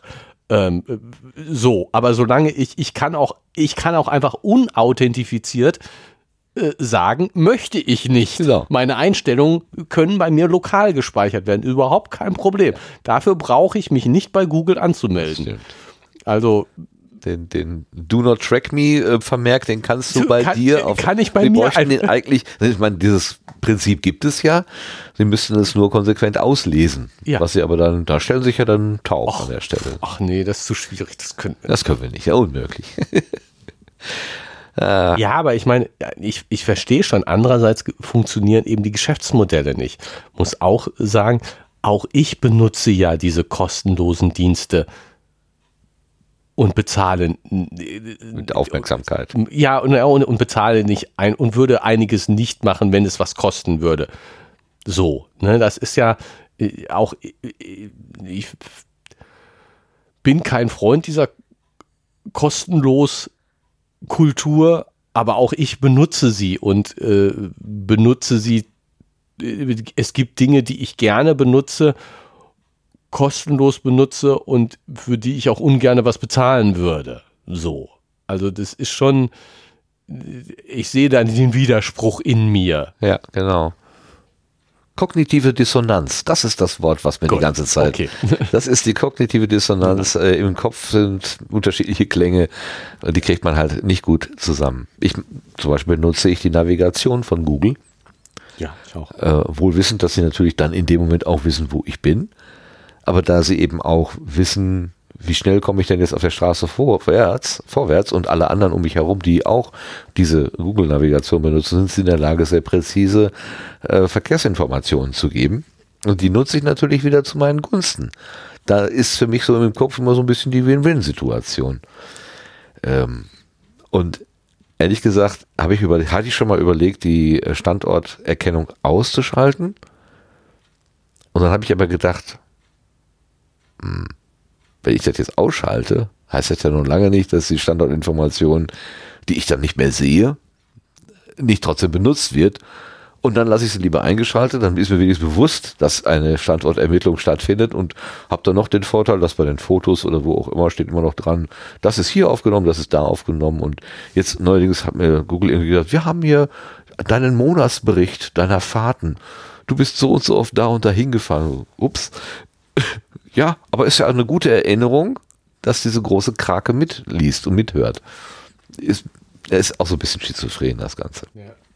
Aber hast du von der Kunstaktion äh, gehört, die ein, also ein, ein Künstler hat im Prinzip äh, Straßen gesperrt, indem er einen Bollerwagen hinter sich hergezogen hat, mit den, auf dem 90 Handys waren, die alle Google-Navigation äh, anhatten und weil er ganz langsam mit diesem Bollerwagen über die Straße gefahren ist, ist das äh, bei Google angekommen wie, oh, 90 Fahrzeuge bewegen sich langsam, die Straße ist rot. Und das wurde allen anderen diese angezeigt. Benutzer angezeigt und auch Umleitungsempfehlung gegeben. Dann stand er da ganz alleine Kein auf der Straße mit seinem Bollerwagen, mit seinen 90 Handys drin. Nicht schlecht. Da hat er einfach mal schön das System gehackt. Das, äh, also großes Kompliment für diese Idee. Ja. Kann man machen. Kann man machen. Wenn man weiß, wie, kann man das auch spielen, das Spiel. naja. So, wir sind schon wieder weit weggekommen. Vom, Haben wir noch Thema. irgendwas? So langsam könnten wir auch zum Ende, Ende kommen. kommen. Ja, also ich meine, im Prinzip, ähm, ich, ich befürchte, wir haben ja jetzt wenig über die Technik tatsächlich gesprochen. Ja, wir hatten ja auch Angst vor. Das haben wir ja auch. ähm, du fürchtest? Ich, ich, nein, ich, ich habe so das Gefühl, tatsächlich, Ähm, äh, ich habe es vorher mal gelesen und habe es jetzt eben vorgelesen und äh, du hast äh, zugehört. Ähm, äh, für mich zumindestens ist diese Erklärung, die, die ja Fredde da im Wesentlichen macht und die anderen geben noch ihre Kommentare dazu, die ist so gut, da kann ich echt wirklich wenig hinzufügen. Und das auch nochmal zu wiederholen, macht für mich gar nicht so viel Sinn. Okay, ja. Wir haben, wir haben ja äh, sonst auch häufiger mal die Sachen nochmal aufgegriffen, nochmal ausführlicher, nochmal mehr ins Detail zerlegt oder so. Aber das, das sehe ich hier tatsächlich ja. gar nicht. Das ist, ich sag mal, perfekt. Ja. ja. Und da kann ich jetzt wenig hinzufügen. Ich finde das ganz witzig, als ich mal für eine Schulung mir überlegt habe, wie kann ich das äh, den Begriff Cookie irgendwie so ein bisschen versinnbildlichen, da fiel mir zunächst die elektronische Fußfessel ein. Mhm. Ja, so, also ich kriege da irgendwas ans Bein gebunden und dann ist, bin ich immer identifizierbar über dieses da, was ich da habe. Und das fand ich etwas zu, zu negativ. Hart. Ja. Na, fiel mir so.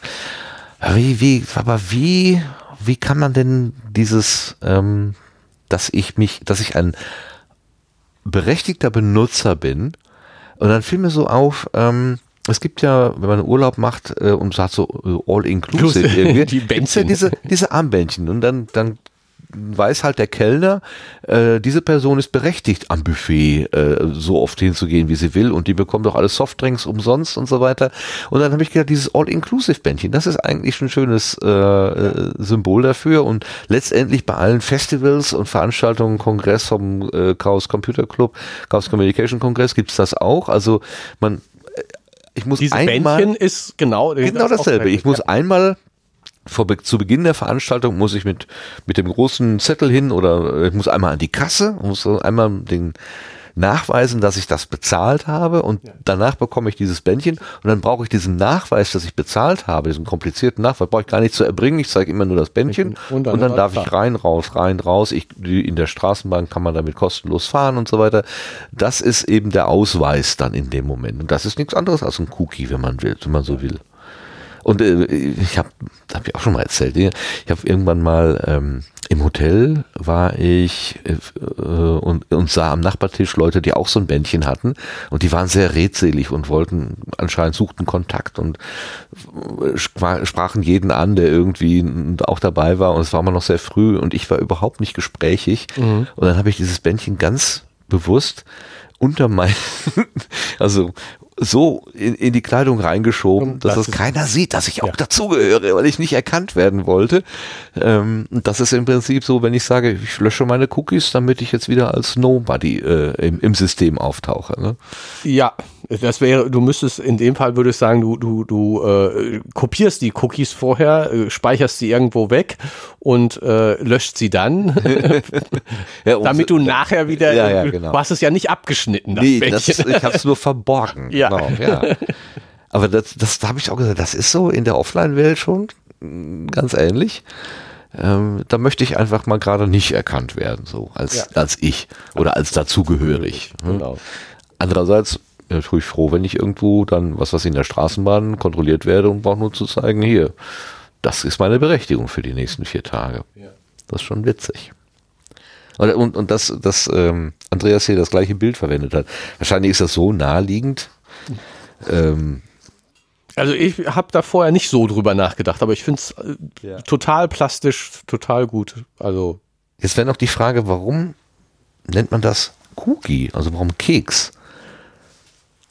Also ja, bei das wäre jetzt noch eine gute. Bei der Spam-Mail wissen wir ja, das kommt von diesem eingetüteten, ähm, also diese, dieses Dosenfleisch. Da gab es mal eine sehr aggressive Werbekampagne für dieses Dosenfleisch. Ich glaube, da war da nicht auch die, die, Mon die Monty Python-Truppe irgendwie mit verbunden? Und die hatten so Sketche, wo auf jeden, bei jedem Sketch kam am letzten, kam letztendlich immer dieses Dosenfleisch mit vor, drin vor. Und das war so aggressiv und, und äh, lief den Leuten quasi hinterher, dass man gesagt hat, ja, das ist ja wie diese unverlangte Werbemail, die ist auch so aggressiv und taucht, egal wo man ist, taucht sie immer wieder auf und dann kam diese Verknüpfung zu diesem Dosenfleisch-Spam. Und aber ich frage mich jetzt, warum das nächste Lebensmittel, warum die Kekse? Hast du eine Erklärung gefunden? Ja, ich gucke jetzt mal hier. Cookie mal. Aufbau, hier steht aber, steht hier irgendwas zu. Herkunft und Wesen. Ein Cookie, Englisch Keks, ist eine Textinformation, die im Browser auf dem Computer des Betrachters jeweils zu einer besuchten Webseite gespeichert werden kann. Das ist jetzt Wikipedia, da steht aber nichts zur Herkunft, wenn ich das Aufbau. Ich gucke jetzt auch mal. Ja, komm. Guck, jetzt mal was. Die große Schlussrecherche. Genau. Mal gucken. Wir, wir versuchen wirklich noch was zu lernen heute. Warum heißen Cookies Cookies? Und ich habe ja gelernt, man kann der Tante Google diese Sachen auch einfach so mitteilen. Warum heißen Cookies? Warum heißen Cookies Cookies? Oh, das ist gute Frage. Der Begriff Cookie stammt eigentlich aus dem englischen Wortschatz und kann seiner ursprünglichen Bedeutung Keks, die deutsche Übersetzung, toll.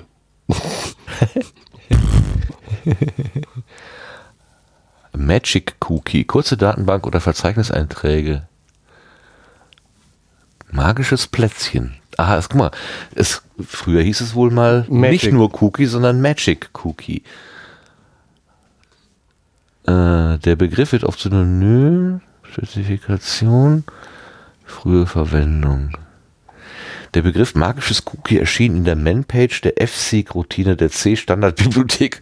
Ah ja, das erklärt natürlich alles. Mhm.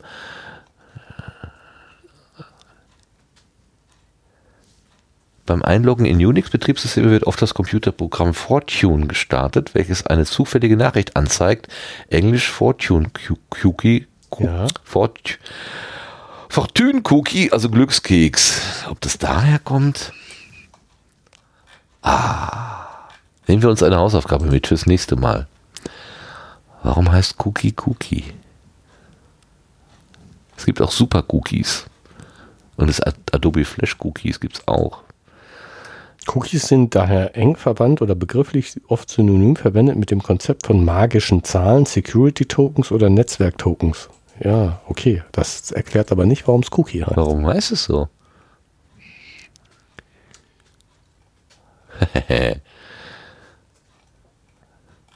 ja.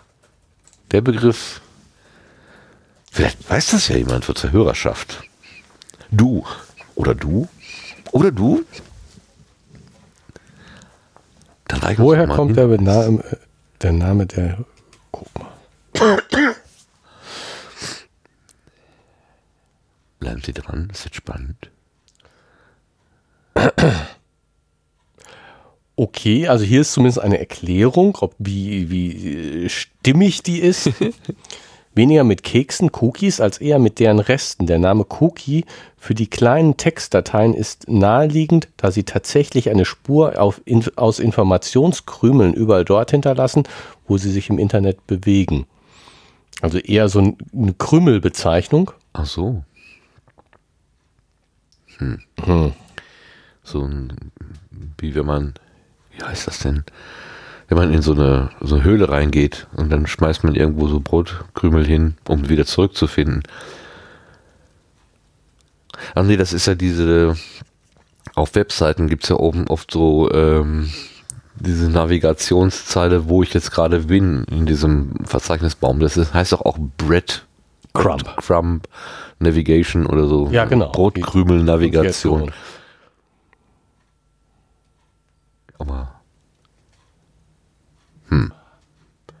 Na komm, ne, werden wir jetzt nicht ähm, unsere Zuhörenden damit nerven, dass wir jetzt hier. Gib mir noch eine kleine Chance. Okay. Ich habe gerade eine gute Seite gefunden, die okay. würde aber. Ah. Wo ist er? Da.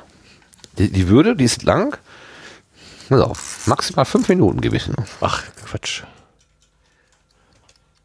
So, aktualisieren. So, jetzt. Warum heißen Cookies Cookies? Ich lese jetzt einfach mal hier die Antworten vor, die gegeben werden.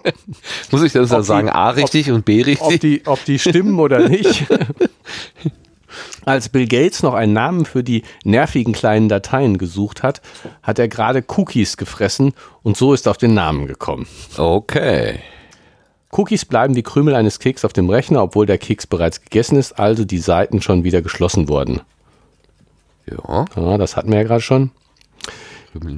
Die Bezeichnung Cookie geht auf den amerikanischen Programmierer Lou Mo- Montuli im Jahre 1994 zurück. Er beschäftigte sich damit, dass, Internet, dass das Internet über kein Gedächtnis verfügte und sich nicht merken konnte, welchen Seiten man bereits besucht hatte, beziehungsweise später welche Einstellung Passwörter man dort gespeichert hatte. Das Internet entnimmt den Cookies diese Infos. Er entwickelte eine Techno die neue Technologie Persistent Client State Object, welche die uns heute als Cookies bekannten Dateien anlegte, damals noch in vereinfachter Form. Später benannte er diese Technologie zu Cookie um, um da früher Programmier früher programmiere Codeteile, eine Art Browser-Cache, zu Identifikationszwecken und damit zwischen den vorigen aufgerufenen Seiten hin und her Magic Cookie. Woher wiederum Magic Cookie kommt, darüber streiten sich ITler gerne. Also ist etwas äh, Nicht so eindeutig. N- Nein, nicht, nicht, nicht, so, nicht so einfach, äh, nicht, nicht so hundertprozentig richtig geschrieben, deswegen stotter so, ich jetzt gerade so. hier beim Vorlesen, weil ähm, Fehlen ein paar Buchstaben und, und Satzzeichen.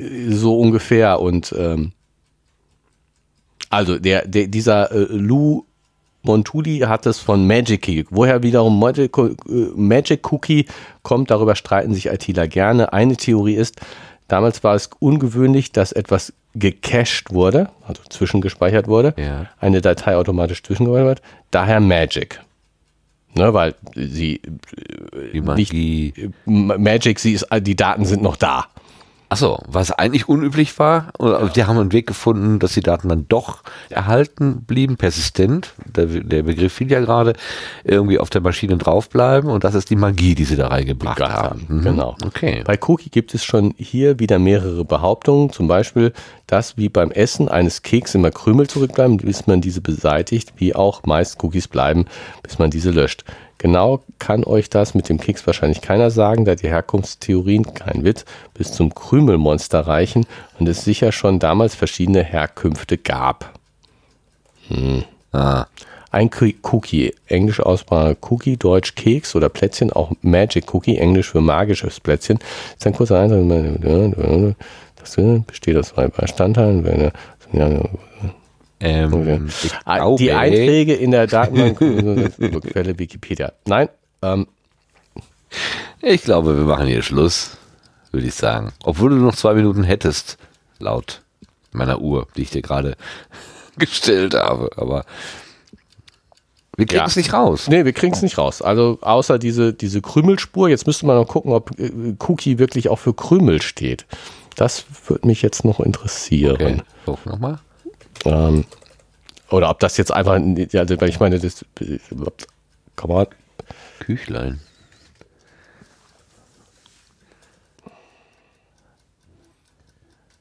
Äh, nein, danke. Willst du nicht spenden? Nee, das ist ja wieder vorbei, Gott sei Dank. Also Krümel ist eher Crump, aber vielleicht äh, versuchen wir es mal andersrum. Cookie, was sagt er dazu? Cookie, Cookie, äh, nein, das soll jetzt Englisch sein. Cookie ist Cookie. das ist aber Okay. wenig. Es ist äh, eingedeutscht offenbar. Ja. Plätzchen. Nee, also Krümel. Nein, Jetzt also ich, ich finde die Erklärung wenig äh, befriedigend, weil Cookie und Krümel, Cookie ist eben nicht Krümel. Nee, nee. Breadcrumb. Also das Breadcrumb, ne, Genau, die das- Brotspur, das, das ist äh, erklärlich, die Krümelspur, aber Nicht die Cookiespur. nicht die Cookiespur. Gut, wir enden diese Ausgabe mit einem ungelösten Rätsel, vielleicht weiß es ja wirklich jemand. Das wäre schon nicht so ganz unspannend, muss ich Vielleicht zugeben. kommt es ja auch in einer der nächsten Folgen noch in dem Buch vor. Wer weiß, wer weiß. ja, könnte natürlich auch. Andreas können wir alles zutrauen. Aber wir trauen erstmal den Hörenden zu, dass sie bis hierhin mitgemacht haben. Äh, Wir, wir trauen denen das nicht zu. Die, die jetzt das hören, die haben es Haben wir geschafft. mitgemacht. Davon können wir ausgehen. Wir können nur dankbar dafür sein, Das dass ist sie es. so durchgehalten haben. Liebe Hörerinnen, Liebe Dankeschön. Hörer. Dankeschön. Und wir sagen Tschüss bis zum nächsten Mal. Ciao. Ciao. Ja. Okay. Oh, vorhin war es.